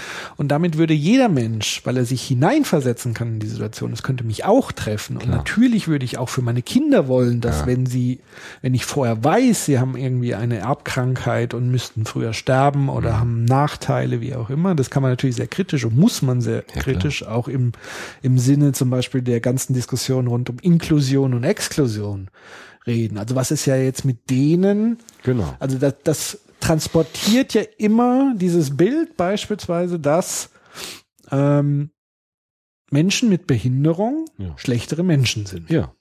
Genau, nicht das optimal. steckt sozusagen mit drin. Genau. Aber andererseits muss man eben auch sehen, dass natürlich der Drang des Menschen schon vorhanden ist, Leiden einzudämmen. Ja, auf jeden Fall. So. Aber da lass uns später nochmal richtig in die Diskussion gehen, weil da wird's ja dann wirklich spannend. Ja, weil es gibt, genau, wie gesagt, interessant. nicht die Wahrheit und die andere ist eigentlich unentscheidbar, man muss es diskutieren. Mhm. So, auf jeden Fall ein Eugeniker, und das fand ich sensationell, Julian Huxley, Mhm. 1957, Biologe, Eugeniker, so in den 30er Jahren, Mhm. auch vor den Nazis und zur Nazi-Zeit. Also es war ein Zeitgeist Absolut, definitiv. Also genau. die rassischen Theorien, Darwin ganz stark aufgenommen. Darwin, Ja. also das, das war alles so ein Konglomerat aus diesen materialistischen Denkweisen. Und Julian Huxley war ein Bruder von Aldous Huxley. Ah ja, davon, genau. ja. Und der hat formuliert, der hat ein Buch geschrieben, ähm, New Bottles for New Wine. Mensch, der Mensch bleibt, aber sich selbst durch Verwirklichung neuer Möglichkeiten von seiner und für seiner menschlichen Natur überwindet. Damit führt er sozusagen den Begriff der Transhumanität ein. So definiert er das und so fällt zum ersten Mal auch dieser Begriff. Und was ich halt extrem interessant finde, dass sein Bruder ja eigentlich ein absolutes Meisterwerk gegen Ja. Transhumanismus geschrieben hat, nämlich Schöne neue Welt. Genau. Brave New World, wo er sozusagen die zum zumindest kann man es ja so deuten, weil es ist ja wunderbar uneindeutig geschrieben am Ende. Man muss sich so, also es hat ja Vorteile, diese durch optimierte Welt, aber sie hat auch ganz katastrophale, widerliche Elemente in sich. Genau. Man muss das Buch sowieso lesen. Ja. Deswegen finde ich es gut, dass es offensichtlich auch Pflichtlektüre in, in der Schule ist. So Ja. war es zumindest bei uns. Ja.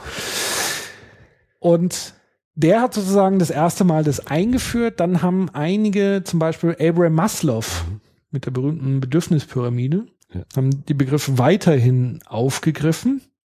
Maslow 68 in seinem Werk Psychologie des Seins. Ja. Und ein gewisser Herr namens Ettinger, Ja. der gilt so als Vater der Kryonik. Und da kommen wir jetzt so langsam an, an die Ausformung des Ja. Transhumanismus. Kryonik ist das, wenn du lässt dich einfrieren Ja, ja. Mhm.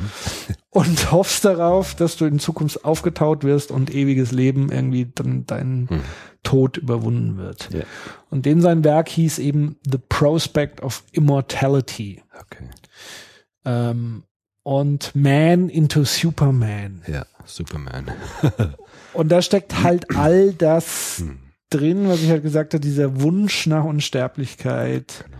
der Wunsch nach übersinnlichen Kräften, der Wunsch selbst Gott ähnlich, zumindest das, was man immer als Gott verstanden hat, die Dinge sozusagen aktiv gestalten zu können auf Erden. Mhm. das wird sozusagen damit ähm, transportiert. Ja. So, dann wurde der Begriff im Laufe des letzten Jahrhunderts halt immer wieder weiter ähm, transportiert, oftmals aufgenommen, dann übrigens von vielen Science-Fiction-Autoren, wo das ja wirklich dann fantasievoll technologisch ausgewälzt wurde und das ja gleichzeitig interessanterweise wirklich die Vorlage auch war für Erfinder, Ja. die das ja dann manifestiert haben in Realität. Ja. Also man denke an das iPhone, das Ja. ist Star Trek hier, Genau, diese stimmt. Communicator mit Sensoren, ich kann Genau. Ja. alles Mögliche mitmachen. Oder das Hoverboard bei 2001, äh, bei Äh, Zurück in die Zukunft. Genau. Nein, ist ja jetzt Ja, zurück in die Zukunft. Äh, kommt ja dieses Jahr raus, glaube ich. Ja, und es gibt, sie haben so ein Hoverboard gebaut, habe ich Ja. gesehen. Das funktioniert zwar noch nicht so ganz richtig, Ja, aber sie haben es gebaut. Egal. ja. Selbstfahrende Autos, Google, Ja, ja, so, so Zeugs. Ja. So.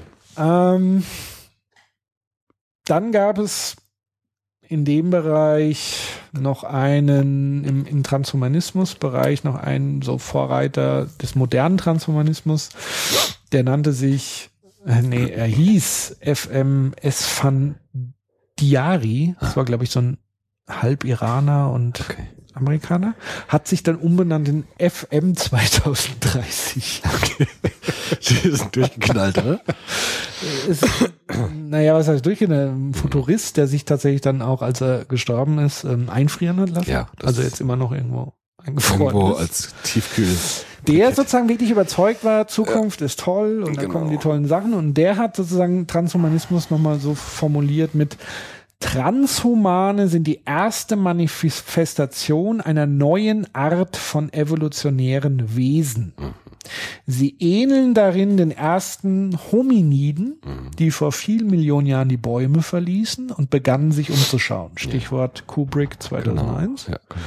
Transhumane haben nicht notwendigerweise das Ziel, die Evolution höherer Lebensformen zu beschleunigen. Viele von ihnen sind sich ihrer Rolle als Übergangsform der Evolution gar nicht bewusst.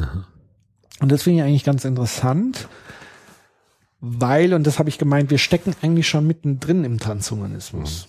Und da wäre es jetzt vielleicht mal sinnvoll zu gucken, was ich damit meine und was sozusagen, am besten sieht man das, glaube ich, an den Praktiken Ja. des Transhumanismus.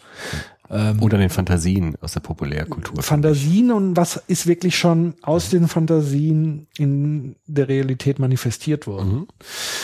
Also man kann sozusagen unterscheiden zwischen, ganz grob unterscheiden zwischen Biotechnologie und mechanischer Technologie. Ähm, Biotechnologie wäre so alles, was im Bereich zum Beispiel Gentechnik, da machen wir schon unglaublich viel. Klar. Also wir haben schon mal ein, Klar, äh, ein Schaf geklont Ja. zum Dolly. Beispiel. Ja. Also das ist ein massiver transhumanistischer Akt, Ja. könnte man so ganz klassisch definieren. Ja gut, aber human noch nicht, ne? Also es ist sozusagen eine Technologie, die ausprobiert worden ist. Nee, aber wir haben sozusagen die Schöpfung ein Stück weit ausgestochen. Okay. Okay. Also ein Punkt an uns. Ja.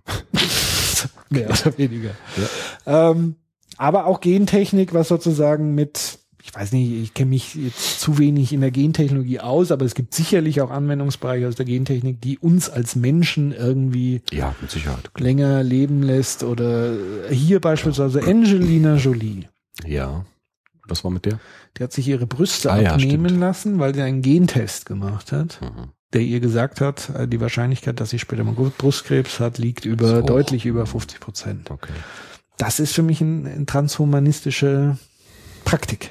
Ist das schon transhuman? Ich meine, es ist die Manipulation des menschlichen Körpers, aber ich habe Das ist halt die Frage, wie man transhuman weil definiert. ich habe das jetzt so verstanden, auch mit den Autoren, die du referiert hast, dass dieses Trans ist ja wirklich, wenn man es wörtlich nimmt, jenseits. Also jenseits des Humanen. Also Trans heißt das Übersteigen des Menschlichen. Und ich glaube, wenn man jetzt auch die Populärkultur sich anschaut, es gibt so zwei Möglichkeiten, den Menschen zu übersteigen, weil du hast ja gesagt, wir leiden an unseren Grenzen. Ja. Äh, Die Grenzen sind ja meistens körperlich. Du hast ja gesagt, Leiden, Sterblichkeit. Das sind ja alles körperliche Begrenztheiten. Und geistige. Aber, Gibt's auch. aber ja gut, aber materialistisch kann man sagen, es ist alles erstmal körperlich bedingt. Also wir sind körperlich endliche Wesen und wir sind körperlich begrenzte Wesen. Ja. Und Transhumanismus gibt's jetzt, finde ich, zwei Möglichkeiten. Entweder du verlässt den menschlichen Körper und baust einen neuen Körper, der stärker ist als der menschliche Körper. Stichwort dann die Transferierung des menschlichen Geistes im Computer zum Beispiel und so weiter. Das heißt, einen neuen Körper bauen für den Geist, den du hast. Oder du optimierst den Körper und äh, hast sozusagen einen, einen, einen menschlich, einen, einen transhumanen Körper, der dann nicht mehr unter den Problemen leidet, wie dein menschlicher Körper gelitten hat. Ja. Ich glaube, es gibt so diese zwei Stränge. Also einerseits Körperlichkeit, also biologische Transformation in dieses Übernatürliche, also dieses Übermenschliche hinein, oder den Körper zu verlassen. Also wirklich rauszukommen aus dieser sterblichen Hülle Ja. und wirklich den Geist in einen neuen Körper, in eine neue Hülle hinein zu transferieren, die dann stärker ist und unsterblich sein kann. Einspruch. Ja. Euer Ehren.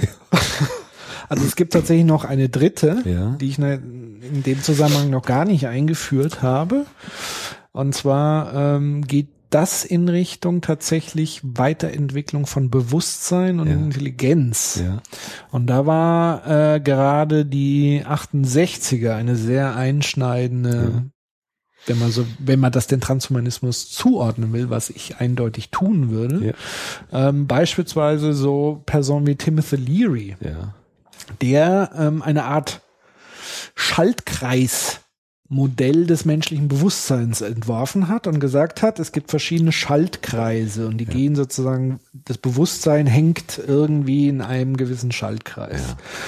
Ich glaube, er fängt an mit der orale Schaltkreis. Da geht es darum, Nahrung. Okay. Ich brauche Nahrung und so weiter. Und dann gibt's so verschiedene und er sagt, normalerweise sind die Menschen so auf Stufe vier, fünf, keine Ahnung. Und irgendwann kommen sie mit bewusstseinserweiternden Praktiken, unter anderem durch äh, Drogen. gewissen Drogenkonsum, aber eben nicht nur, sondern auch Meditation etc. in so einen Transzendenzzustand. Ja. Und dann kommst du in einen anderen Schaltkreis über Yoga, etc. also Yoga im klassischen Sinne, nicht das Hampelmann-Yoga, was wir Genau. heute so fitnessmäßig Ja. kennen.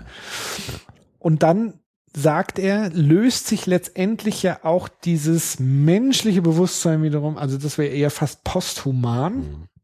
weil wir durchbrechen die Mauern des menschlichen Bewusstseins der menschlichen Intelligenz und gelangen sozusagen in Sphären bis runtergebrochen so auf Quantensphäre Mhm. wo diese Alleinheit, und da sind wir ja dann wieder so bei Weltgeist und Ja. so weiter, wir transzendieren in diesem Ding. Und dann, sagt er, kommt man auch auf einen Schaltkreis, wo man bewusst durch Bewusstsein auch die biologischen Strukturen beeinflussen Aber kann. das wäre ja dieses Jenseits des Körpers, also den Körper Jen- selbst. definitiv jenseits des Körpers. Weil lass uns vielleicht konkret. Aber das finde ich interessant, dass Ja, das ja. sozusagen sich eigentlich Das ist immer das am. Körper genau, reibt. genau. Das sagt der Dilter ja auch. Mhm. Die Philosophiegeschichte ist eine Übertragung der Körpererfahrung ins Denken hinein. Ja. Freiheit, Materialität, Objektivität. Das sind alles erstmal Körpererfahrungen. Ja. Ja. Und ähm, vielleicht doch nochmal, weil es mir so auf der Seele brennt. Also wenn man die Popu Populärkultur jetzt noch mit einbezieht. Ich habe das an so zwei Filmen ja eben gesehen, dieses Transhumane. Ja, da gibt's ja Genau, also ist jetzt im Moment ganz Ja. interessant. Vielleicht einfach nur zwei Filme nur mal so einwerfen. Den letzten habe ich im letzten Soziopod schon mal erwähnt. Diesen Transzendenz heißt der oder Transcendence, wie man das auf Äh, Englisch ich noch weiß nicht gesehen. Genau, ist ein Scheißfilm. Der ist nicht gut, aber er hat genau dieses Thema. Spielt Johnny Depp, ein Wissenschaftler, der mit Freunden zusammen es schafft, seinen Geist in einen Supercomputer zu transferieren Ja. und dort dann ewig leben kann. Der wird dann online geschaltet oder schaltet sich selbst online und ist dann quasi unsterblich und er ist auch irgendwie allmächtig, weil er überall gleichzeitig sein kann, weil er im ganzen Internet sich ausbreitet und äh, dann auch Rechenleistungen erreichen kann, die das menschliche Gehirn niemals erreichen kann und dann auch die ganze Welt verändern kann und auch bestimmen kann. Und das wäre eine Form von transhumanistischer Fantasie, die aus dem Körper rauskommen will und eigentlich einen größeren Körper sucht oder einen stärkeren, nämlich elektronische Schaltkreise oder Netzwerke, die wir haben, und sich dort transferiert und dort diese körperlichen Gebrechen nicht mehr haben muss, weil er den Körper hinter sich gelassen hat eigentlich. In dem Film ist es auch dramatisch, der erkrankt dann an Krebs und der Körper stirbt, aber sein Geist lebt weiter. Das heißt, er verlässt diese äh, begrenzte Hülle. Ja. Und einen anderen Film, den habe ich äh, vorgestern gesehen, Lucy heißt der. Hast du den gesehen mit Scarlett Johansson? No. Genau das gleiche Thema, nur anders aufgerollt. Der ist von Luc Besson, diesen französischen äh, Regisseur. Ja. Der hat einen geilen Film gemacht, Leon der Profi heißt der. Ja, Mit- und das vierte Element und so. Genau, die waren dann alle blöd, finde ich. Naja, das vierte Element fand ich Das fünfte. Element, oder? Fünfte Element. Genau, ich fand den total albern. Egal. Der Film ist auch Kostüme waren noch ja, gut. Auch der Film, auch dieser Lucy-Film ist jetzt nicht gut, aber er hat auch eine Idee. Und zwar geht der davon aus, von dieser alten Einstein-Idee, glaube ich, der das gesagt hat. Wir nutzen halt irgendwie nur ein Prozent unserer Das ist, glaube ich, ein Mythos. Oh, ist ein Mythos. Oder ist mittlerweile, glaube ich, irgendwie. Weiß ich nicht. Auf jeden Fall gibt's ja diese Idee, dass wir Ja. nur so einen ganz geringen Prozentsatz unserer geistigen Kräfte nutzen können. Und diese Lucy ist so eine Studentin, eine ganz normale, etwas ausgeflippte junge Frau, die ganz durch Zufall mit einer Droge in Kontakt kommt, mit einer neuen synthetischen Droge, die ihr ermöglicht, auf den gesamten Hirnpotenzial zugreifen zu können. Ja. Also es gibt eine Geisteserweiterung und sie kann dann schrittweise, das geht dann immer hoch, zuerst 10 Prozent, 20 Prozent, 30 Prozent, irgendwann ist sie bei 100 Prozent. Und da ist die Lösung die, das ist dann auch transhuman, weil sie dann auch beginnt, Materie beeinflussen zu können. Also Rückwirkung ihres Kör auf, auf ihren Körper. Also sie löst sich dann genau, wie du es eben beschrieben hast, auf am Ende, baut noch einen äh, biologischen Supercomputer, wo sie ihre Informationen speichert für einen Wissenschaftler. Spoiler oder was? Ja gut, ich sag das jetzt mal so. Ja, ich will den ja vielleicht auch noch was Ach sehen. so, das ist ja blöd. Weil das wäre jetzt tatsächlich ein Spoiler. Weil das, was am Ende tatsächlich rauskommt, ist, Vielleicht setze ich jetzt die Kopfhörer ab und du erzählst es den Hörern und dann Ganz können jetzt- sie es nicht ach, das ist nicht, der Film ist nicht gut. Das Okay. ist, ach, das ist albern, ja?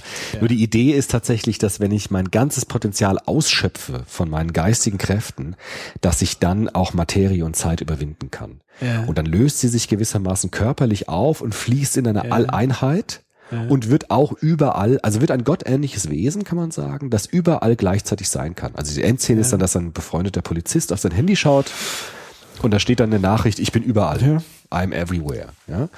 Und ich glaube, es gibt diese zwei Möglichkeiten. Also zu sagen, du musst raus aus deinem Körper, weil dein Körper ist sterblich.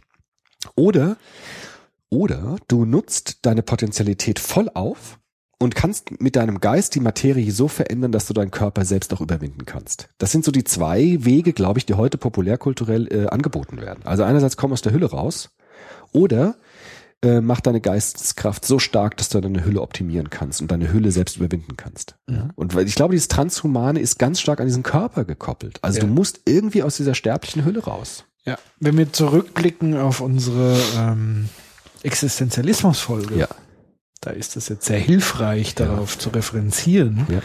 Und da hatten wir den Unterschied Sein und Dasein. Genau, so ist es. Ja. Also das eine wäre sozusagen im Sein aufgehen, das Sein, Das Sein, selbst sein, genau. transzendieren, sich auflösen in Genau, der in All das Sein, ins Alleinheit, genau, ja. In, in, und das ist ja das, was normalerweise Menschen von einem Gottesbegriff haben, ist Genau. dieses Allsein. So ist es. Ähm, sozusagen diese Quantenebene tatsächlich, die ich beschrieben habe. Also Genau. du bist dann nicht mehr die Ich-Hülle, sondern du bist alles. Ja. So. Und das andere wäre sozusagen das Dasein so Genau. zu strukturieren, dass es trotzdem Genau. Das ist trotzdem ein Sein wird. Also am Ende läuft es immer auf die Transzendenz Ja. ein Stück weit. immer auf die Transzendierung des Daseins. Genau. So ist es. Und das wiederum ist ja eigentlich völlig banal und absurd. Ja, ja. Weil es ist natürlich eine anthropozentrische Sichtweise. Also sprich, das ist so, da kommt der Mensch nicht raus aus dieser, aus dieser Ja, ja. Fantasie letztendlich. Genau. Und es ist sozusagen der Irrglaube. Also zum einen muss man ja diskutieren, ist das unmittelbar, was ist sozusagen das Motiv hinter dem Motiv? Ja. Weil ich glaube, Ja. oftmals ist sowas wie ein Motiv wie Zufriedenheit, Glück steckt da drin. Da. Also Leid, also kein Leid zu haben, gleich glücklich sein. Ja. Und das bezweifle ich. Ja. Weil, da muss man natürlich die Frage stellen, können wir Zufriedenheit ohne Leid überhaupt erkennen? Hm. Das sind Fragen, die vollkommen Weil- unklar sind, ja. Wenn wir uns jetzt tatsächlich darauf einigen, wenn sich alles auflöst, Ja. transzendiert, dann gibt es nichts. Nee, da gibt's nichts mehr, Dann was ist es auch völlig egal. Ist. Ja. Also ich habe keinen Schmerz, also kann ich auch nicht Ja. das Gefühl des Nichtschmerzes mehr Ja. zu schätzen wissen, weil Ja. es ist alles gleich. Ja. Es ist alles eins, ja, genau. So. Und normalerweise, und das finde ich so absurd, man versucht den Tod Mhm. zu bekämpfen. Ja. Aber vielleicht hat ja der Tod eine gewisse Funktion im Sein und Ja, im ja. Dasein. Also vielleicht ist der Tod nichts anderes als die Schranke Ja. zwischen Sein und Dasein oder Dasein und Sein. Ja. Also sprich, wenn ich diese Schwelle des Todes betrete, gehe ich zurück ins Sein und werde irgendwann wieder zurück ins Dasein. Ja. Aber was diese Leute Ja. versuchen, ist sozusagen das Dasein völlig aufzulösen, dann bin ich nur noch im Genau. Nirvana Ja. und im Sein. Eigentlich so eine Aber Nirvana-Vorstellung. das ist ja langweilig. Ja, aber vielleicht ist das das größte Glück halt. Ne? Also vielleicht ist das einfach Ich glaube, vollkommene das ist- Ruhe. Also vollkommene Nein, ist Stille. es ja dann auch nicht, weil Stille würde, auch wieder Lärm voraussetzen. würde voraussetzen, Ja, dass genau. wir wissen, was Lärm ja, ist. klar. Es ist sozusagen die Es absolute Nicht-Duale. Das Nicht-Duale. Genau. Ne? Also es die ist nicht un, es ist nicht vorstellbar im Grunde nicht genommen. vorstellbar. Es ist annähernd vorstellbar, aber Es ist nicht dual. Ne? Es ist nicht duales Sein. Es ist Ja. äh, Sein, das einfach nur Sein ist. es ist auf jeden Fall nicht so wie in den Filmen. nee. nee Und das, das finde ich nämlich interessant, weil in diesen Filmen, was da immer rauskommt, ist Herrschaftsfantasie. Nämlich der Gedanke, ich bin besser als was anderes. Ich bin besser als wie ich jetzt bin und ich Ja. besser bin, hab mehr Macht Ja. als andere Menschen. Ich kann plötzlich die Welt in meinem Sinne gestalten. Genau. Aber das ist nicht die letzte Konsequenz des Ganzen. Sondern die letzte Konsequenz, wenn man es wirklich zu Ende denkt, im Posthumanismus oder überhaupt im Post-Dasein dann, ist die totale Auflösung. Ja, so ist es auch bei diesen Filmen. Also diese Lucy, die wird halt immer effizienter. Die kann dann Telekinese machen, die kann die Gedanken lesen von anderen Menschen. Je mehr Gehirnareale sie, er, sie erschließen kann, umso mächtiger wird sie. Ne? Sie kann Ja. dann, sie hat dann so Gangster, die sie verfolgen und die kann sie dann alle mit einem Gedanken umbringen und so weiter. Also sie wird unglaublich, sie wird zu einem Übermenschen, könnte man Ja. sagen. Und am Ende verlässt sie das Menschsein und äh, geht in die Nicht-Dualität hinein. Und da sind wir wieder bei Herrschaft. Was verschafft dem Herrscher Lust? Mhm. Dem Herrscher verlass, f- äh, verschafft keine Lust, wenn ich nur Unterworfene habe, Mhm. sondern der Akt des Unterwerfens, Mhm. der Akt der Fesselung der Freiheit, Ja. und des, das verschafft der Herrschaft Lust. Nicht, wenn alle, Ja. Wenn ich sozusagen den, den Endzustand erreicht habe, Ist es vorbei, da was ich ist wollte? die Lust vorbei der Macht, weil Macht verschafft Lust in diesem Akt, in diesem Punkt schaffe ich es, denjenigen zu runterzudrücken und meinem Willen aufzudrücken. Und das setzt wiederum voraus Freiheitsgedanke und nicht Unterwerfung. Mhm. Ja, stimmt. Und auch das würde sich dann einfach Es würde sich alles Auflösen. auflösen. Ja, so ist es. Also im Grunde kann man auch sagen, dass dieser Transhumanismus in seinen materialen Ausprägungen, wie jetzt in diesen Filmen, ne, die kommen jetzt einfach in den Sinn, weil die jetzt so prägnant waren, ist eigentlich diesen religiösen Gedanken eines Jenseits, also was jetzt ja auch alle Religionen entwerfen, eigentlich von so einer vertikalen Ebene herunterzuholen, also das Jenseits ist nicht mehr das Himmelreich oder das Nirvana, also herunterzuholen und auf eine horizontale Ebene zu verlagern. Also sagen, es ist nicht mehr ähm, die, die, ähm, die äh, das Ziel ist nicht mehr ins Nirvana zu kommen, was jenseits dieser Welt liegt, sondern das Nirvana in die Welt hineinzuholen, durch unsere Technologie etwas zu erreichen, was wir sonst immer nur religiös erahnen konnten, nämlich die Alleinheit, das nicht duale Sein selbst.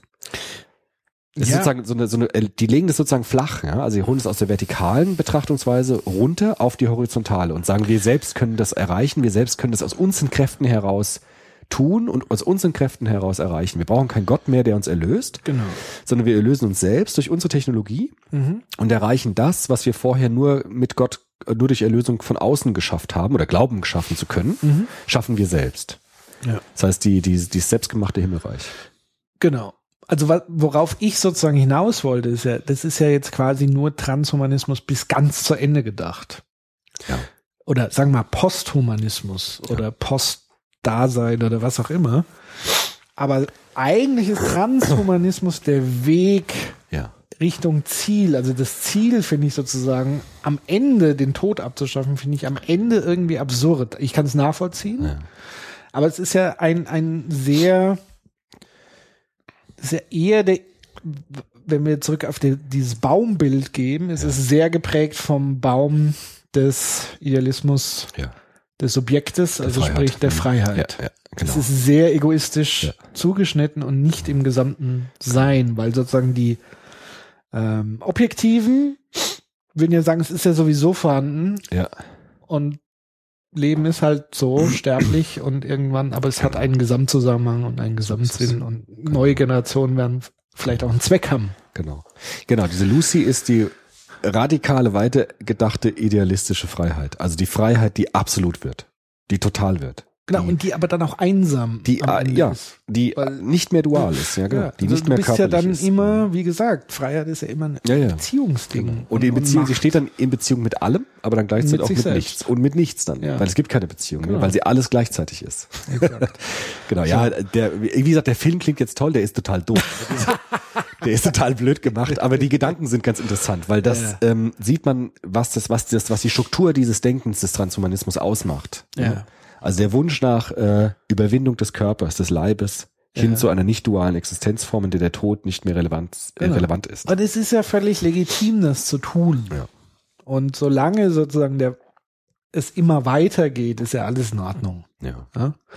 Ähm, und es ist ja überhaupt nichts Verwerfliches, im Gegenteil, es hat ja, also und das ist ja dieses Spannungsfeld zwischen huma, humanistischer Einstellung oder Haltung und das ist ja wirklich die Frage, was ist Menschsein? Und wenn man Menschsein, ich würde Menschsein so betrachten, dass für mich tatsächlich auch die negativen Dinge dazugehören. Hm. Also für mich gehört zum Menschsein auch der Tod dazu.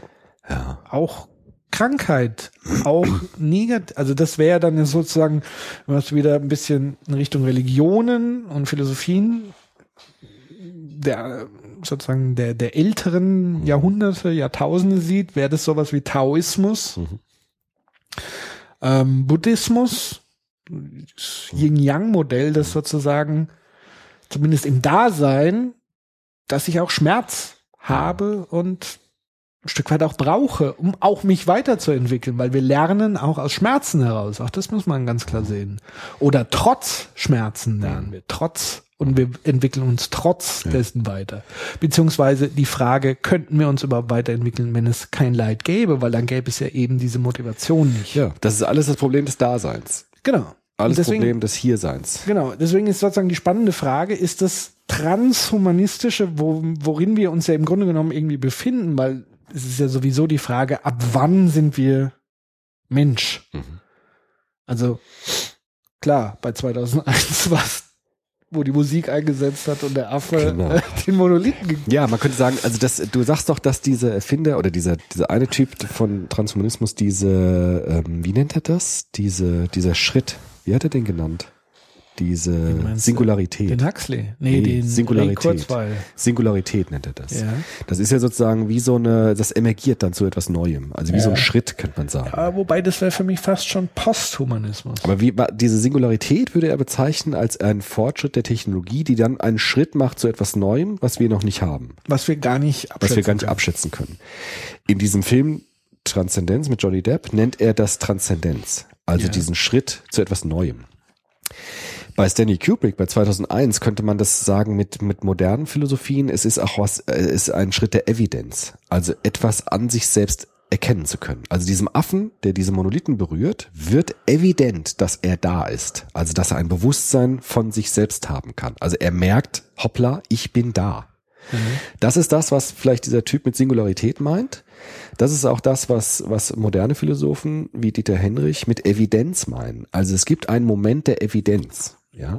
Und auch der Henrich sagt, dass wahrscheinlich unsere Vorfahren, unsere frühe Vorfahren, irgendwann einen Moment der Evidenz hatten. Also diesen Moment, wo wir ein Bewusstsein von uns selbst hatten. Und das war so ein Moment des Aufwachens, könnte man sagen. Also plötzlich wurde mir, und das ist wahrscheinlich ein Moment gewesen tatsächlich. Es war wahrscheinlich ein Moment, wo irgendeiner unserer Vorfahren ge gewusst hat, also wurde ihm evident, dass er er ist. Also ich bin ich. Ja.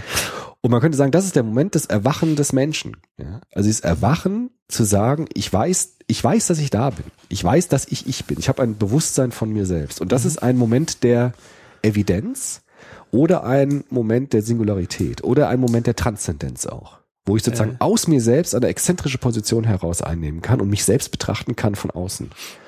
Und das ist ein Erwachen des Menschen. So heißt ja auch diese Stanley Kubrick-Szene. Die heißt ja, glaube ich, auch ähm, Rise of the Man oder so. Also Mhm. das Erwachen des Menschen. So heißt es ja auch. Und der Nietzsche hat gesagt, es wird irgendwann einen Evidenzmoment geben, wo der Übermensch erwacht. Also wo ich irgendwie ein Bewusstsein davon habe, was dann, was es dann heißt, Übermensch zu sein. Und f- diese Evidenzen, vielleicht ist das nicht die letzte Evidenz gewesen, die wir damals hatten als Vorfahren, ja, als als äh, unsere Schimpansen oder die die gemeinsamen Vorfahren, die wir mit den Schimpansen teilen. Vielleicht gibt es einen neuen Evidenzmoment. Ja. Irgendwann gibt es einen neuen Schritt, eine neue, ein neues, ein neues Emergieren. Ja, Ja. Eine neue Transzendenzstufe. Und das ist, glaube ich, etwas, was diese Transhumanisten irgendwie erfassen wollen. Ja. Das wird dann alles schräg und schief und voll mit Macht durchdrungen. Aber die Idee an sich ist ja nicht ganz uninteressant. Also wer sagt denn, dass dieses Bewusstseinserwachung die letzte Erwachung war, die wir haben?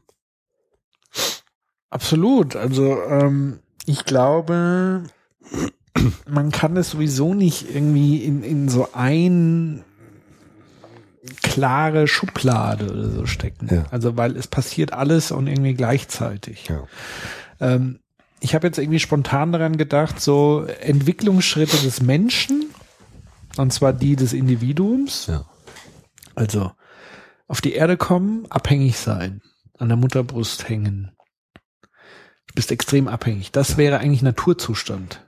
Also ich bin im Naturkreislauf gebunden und plötzlich gibt es eine Abnabelung Mhm. und ein Bewusstsein Ja. meines Selbst. Ja. Das Kind lernt, ich zu sagen. Ja. So. Es erkundet Territorien, Genau. spielt und macht und tut. Dann, nächste Phase, Pubertät. Ja. Richtung Erwachsene sein. Also plötzlich nicht zu erkennen auch, ähm, es gibt eine, eine gewisse Erwartung an mich Ja. und nur mein Ego durchzubringen, das ist jetzt nicht so toll, sondern erwachsen sein heißt auch Verantwortung zu übernehmen. Ja, und bei Ericsson aufgenommen die Frage, wer bin ich? Also nicht Ja. nur ich bin, sondern Sondern plötzlich die? Frage, was macht mich eigentlich aus? Genau. Genau. Und was, wer bin ich eigentlich? Genau. Wer Und bin ich- ich wirklich? Genau. Das Und ist ich- die Frage. Und ich glaube, dass wenn man das jetzt, das kann man nämlich übertragen ja. auf Die Menschheit. Menschheit an sich, wenn es sowas gibt, also so eine Genera Homologie über. Generationen Kulturentwicklung Ja. des Menschen. Homologie-These ist das, ja, genau. Dass wir momentan genau in diesem Punkt irgendwie Wer- stecken. wer bin ich? Wer bin Das ich? ist unsere Phase, Wo wollen absolut, wir hin? genau. Wir Und in der wie wollen wir miteinander leben? Genau. Und in der Pubertät gibt es irrationale Verhaltensweisen. gibt Ich Gewalt flippe aus, ich mache Scheiße, ich genau. baller mich zu, aber ich bin trotzdem idealistisch am anderen. Ich versuche dann doch alles gut zu machen. Ich suche nach Liebe. Und ich glaube, das ist der Punkt und und das könnte Singularität am Ende sein, sozusagen der Punkt, erwachsen zu werden, sich zu einigen, jetzt ist mein Platz hier als Menschheit. Ja. Oder drauf zu gehen. Ich, so ist es. genau. Ja, genau. Ich, würde ich vollkommen Oder unterschreiben. einfach drauf Genau. zu gehen. Aber schaffen wir es, erwachsen zu werden, ohne uns Schaffen wir es, erwachsen zu in werden? die Luft zu springen? Genau, sagen. das ist so, ja, wie genau. wenn du sagst, äh, du überlässt einen Jugendlichen Ja, zwei Jahre einfach ein Haus. ja. Was Schaff- macht er damit? Genau, entweder reißt es Vermüllt es, ja, verschimmelt er in es. dieser Wohnung, Ja, genau. äh, sprengt das in die Luft oder schafft es irgendwann, das Ding so aufzuräumen, dass man darin Genau. leben kann? Ja, ich würde es sofort genau das unterschreiben. Genauso ist es. Genauso sehe ich es auch. Also schaffen wir es, erwachsen zu werden, ohne uns vorher selbst in die Luft zu sprengen? Ich glaube, das Genau. ist die alles entscheidende Frage. Genau, ja, absolut. So, so sehe ich das so ein bisschen. Und deswegen kann man, Transhumanismus ist dann sozusagen immer abhängig von den Personen, ob sie selber erwachsen sind und wissen, wo sie hinwollen oder nicht. Und auch, Ja, oder Transhumanismus ist auch so eine pubertäre Fantasie, ne? So eine Allmachtsfantasie, die Jugendliche ja auch oft haben. Ich bin Superman und genau. heiz durch die Gegend mit dem Auto meines Vaters mit 180 durch die Innenstadt. Vielleicht ist das drum Transhumanismus. So Genau, Eine und das pubertäre, das- spinnerte Idee halt. Kann auch sein. Ja. Und, und das gab es, glaube ich, aber auch, und das macht es dann wieder kompliziert, weil sozusagen in jeder Generation von beidem alles drin war. Mhm. Also du hattest einen erwachsenen Thomas Morus, ja. ja, ja, klar. Und du hattest einen irren Heinrich den Achten, Ja. sein König, der halt acht Frauen geköpft hat, weil sie ihm keinen Sohn geboren haben. Ja. Ja, ja, genau. Und das hast du halt in jeder Ja. Generation. Ja. Ähm, und von daher macht es das Ganze so komplex. Das wäre ja wunderbar einfach, wenn wir sagen können, okay, wir reifen immer gleich. Aber Nee. das ist ja so nicht. Nee. Und deswegen hattest du ja einen Zivilisationseinbruch unter Hitler. Eben, genau. Also du kannst ja sagen, eigentlich wäre ja Zivilisation Das dachten die Idealisten, die dachten so Ja. eine Kurve, die haben so eine Kurve gemalt. Genau. Aber das hat nicht war es halt nicht, weil dann plötzlich so ein pubertierender Vollidiot kam und völlig ausgerastet ist. So ist es. So, und so ist es halt mit dem Transhumanismus. Also die große Frage ist doch, wer hat es in der Hand und zu welchem Zweck? Ja. Und das muss man sich dann einfach im Einzelfall angucken. Also deswegen da auch meine Empfehlung auch schon beim letzten Mal, guckt euch bitte die Dokumentation über Ray Kurzweil an, Ja. weil die er erzählt euch mehr über Ray Kurzweil und seine Ja. Motive als über den Transhumanismus selbst. Weil der tatsächlich es nicht geschafft hat, erwachsen zu werden und sich von seiner Vaterfigur in dem Fall zu lösen, sondern er versucht, seinen Vater zurück ins Leben zu holen, weil diese Bindung noch zu stark ist. So. Das kann okay sein, aber wenn du jetzt dann so einen pathologischen Typ wie Hitler hast, Ja, ja, kann das mächtig in die Hose gehen. ja klar. Also, wenn der die gleiche Technologie plötzlich in der Hand Genau, hat. ja. Das ist ja das. Wir haben die Technologie schon weiterentwickelt als uns selbst oftmals und können damit nicht richtig umgehen, weil wir noch Teenager sind. Vielleicht da noch ein Ja. von derzeit meinem Lieblingsdenker, ähm, Erich Fromm. Ui. Was? Frankfurter Schule, ne? Ja. Ich finde ihn gut eigentlich. Ja, super. Schon Äh, fast in Vergessenheit geraten, leider. Ja, Mhm. den habe ich jetzt so wiederentdeckt. Auch so, der wabert auch gerade so ein bisschen in, in, unserer Hochschule. Ach, Marxist auch, ne? Nur so nebenbei. Ja, nicht ganz, aber auch. Sozialist kann man. Er hat sich schon Äh, selber als Sozialist gesehen. Schon. Egal. Es macht ja Aber nichts. Humanistischer ja. Sozialist. Ja, human- also er hat sich ganz klar abgegrenzt von Vom real existierenden Genau. Sozialismus, natürlich, klar. Wie Adorno auch. und So. Mhm. Ja.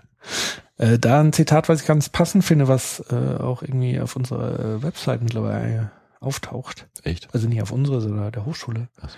Versteckt, so ein bisschen. Auf seiner Suche nach wissenschaftlicher Wahrheit erwarb der Mensch Kenntnisse, die er zur Beherrschung der Natur nutzen konnte. Er hatte dabei ungeheure Erfolge. Aber durch die einseitige Betonung der Technik und des materiellen Konsums büßte der Mensch den Kontakt mit sich selbst und dem Leben ein. Nachdem ihm sein religiöser Glaube, gut, der war auch ein bisschen religiös, muss man Ja. auch ganz klar sagen, aber eher, glaube ich, so in sinnsuchender und wehe Ja. in kirchlich äh, Ja, ja. institutionell. Nachdem ihm sein religiöser Glaube und mit ihm die humanistischen Werte abhanden gekommen waren, deswegen war mir wichtig, über humanistische Werte zu sprechen, Mhm. konzentrierte er sich ganz auf technische und materielle Werte und verlor damit die Fähigkeit zu tiefen emotionalen Erfahrungen, zur Freude und zur Trauer, die damit Hand in Hand gehen. Und das meine ich damit, du brauchst die Trauer, um auch Freude zu erfinden. Gegenwärtig ist eines der schwersten Krankheitssymptome unseres Systems darin zu sehen, dass unsere Wirtschaft ganz auf dem Prinzip des maximalen Konsums beruht.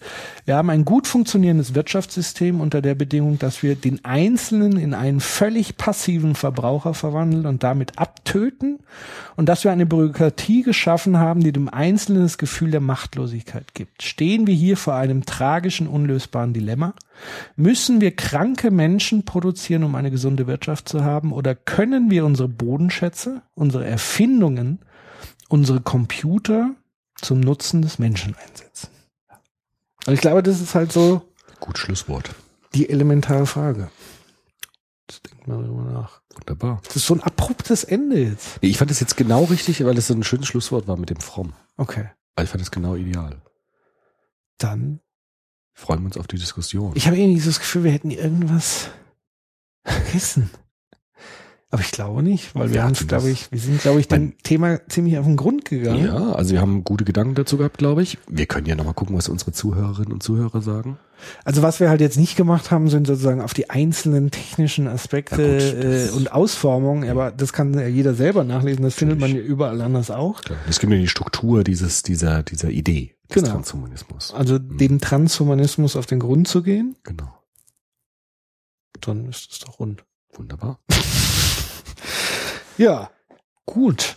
Jo. Dann äh, freuen wir uns wie immer über äh, Lob, kritisches Feedback.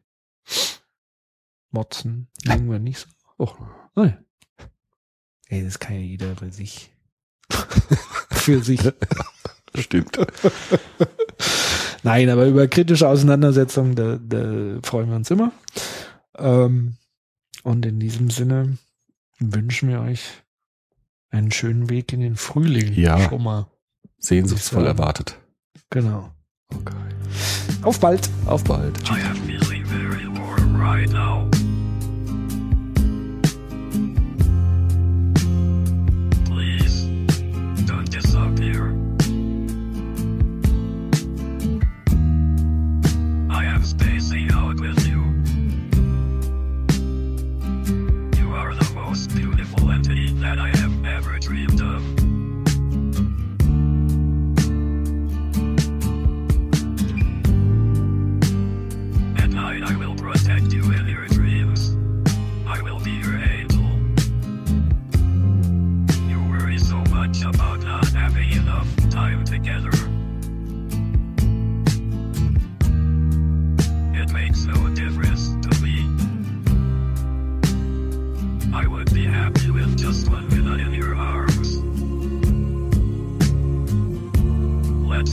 standing.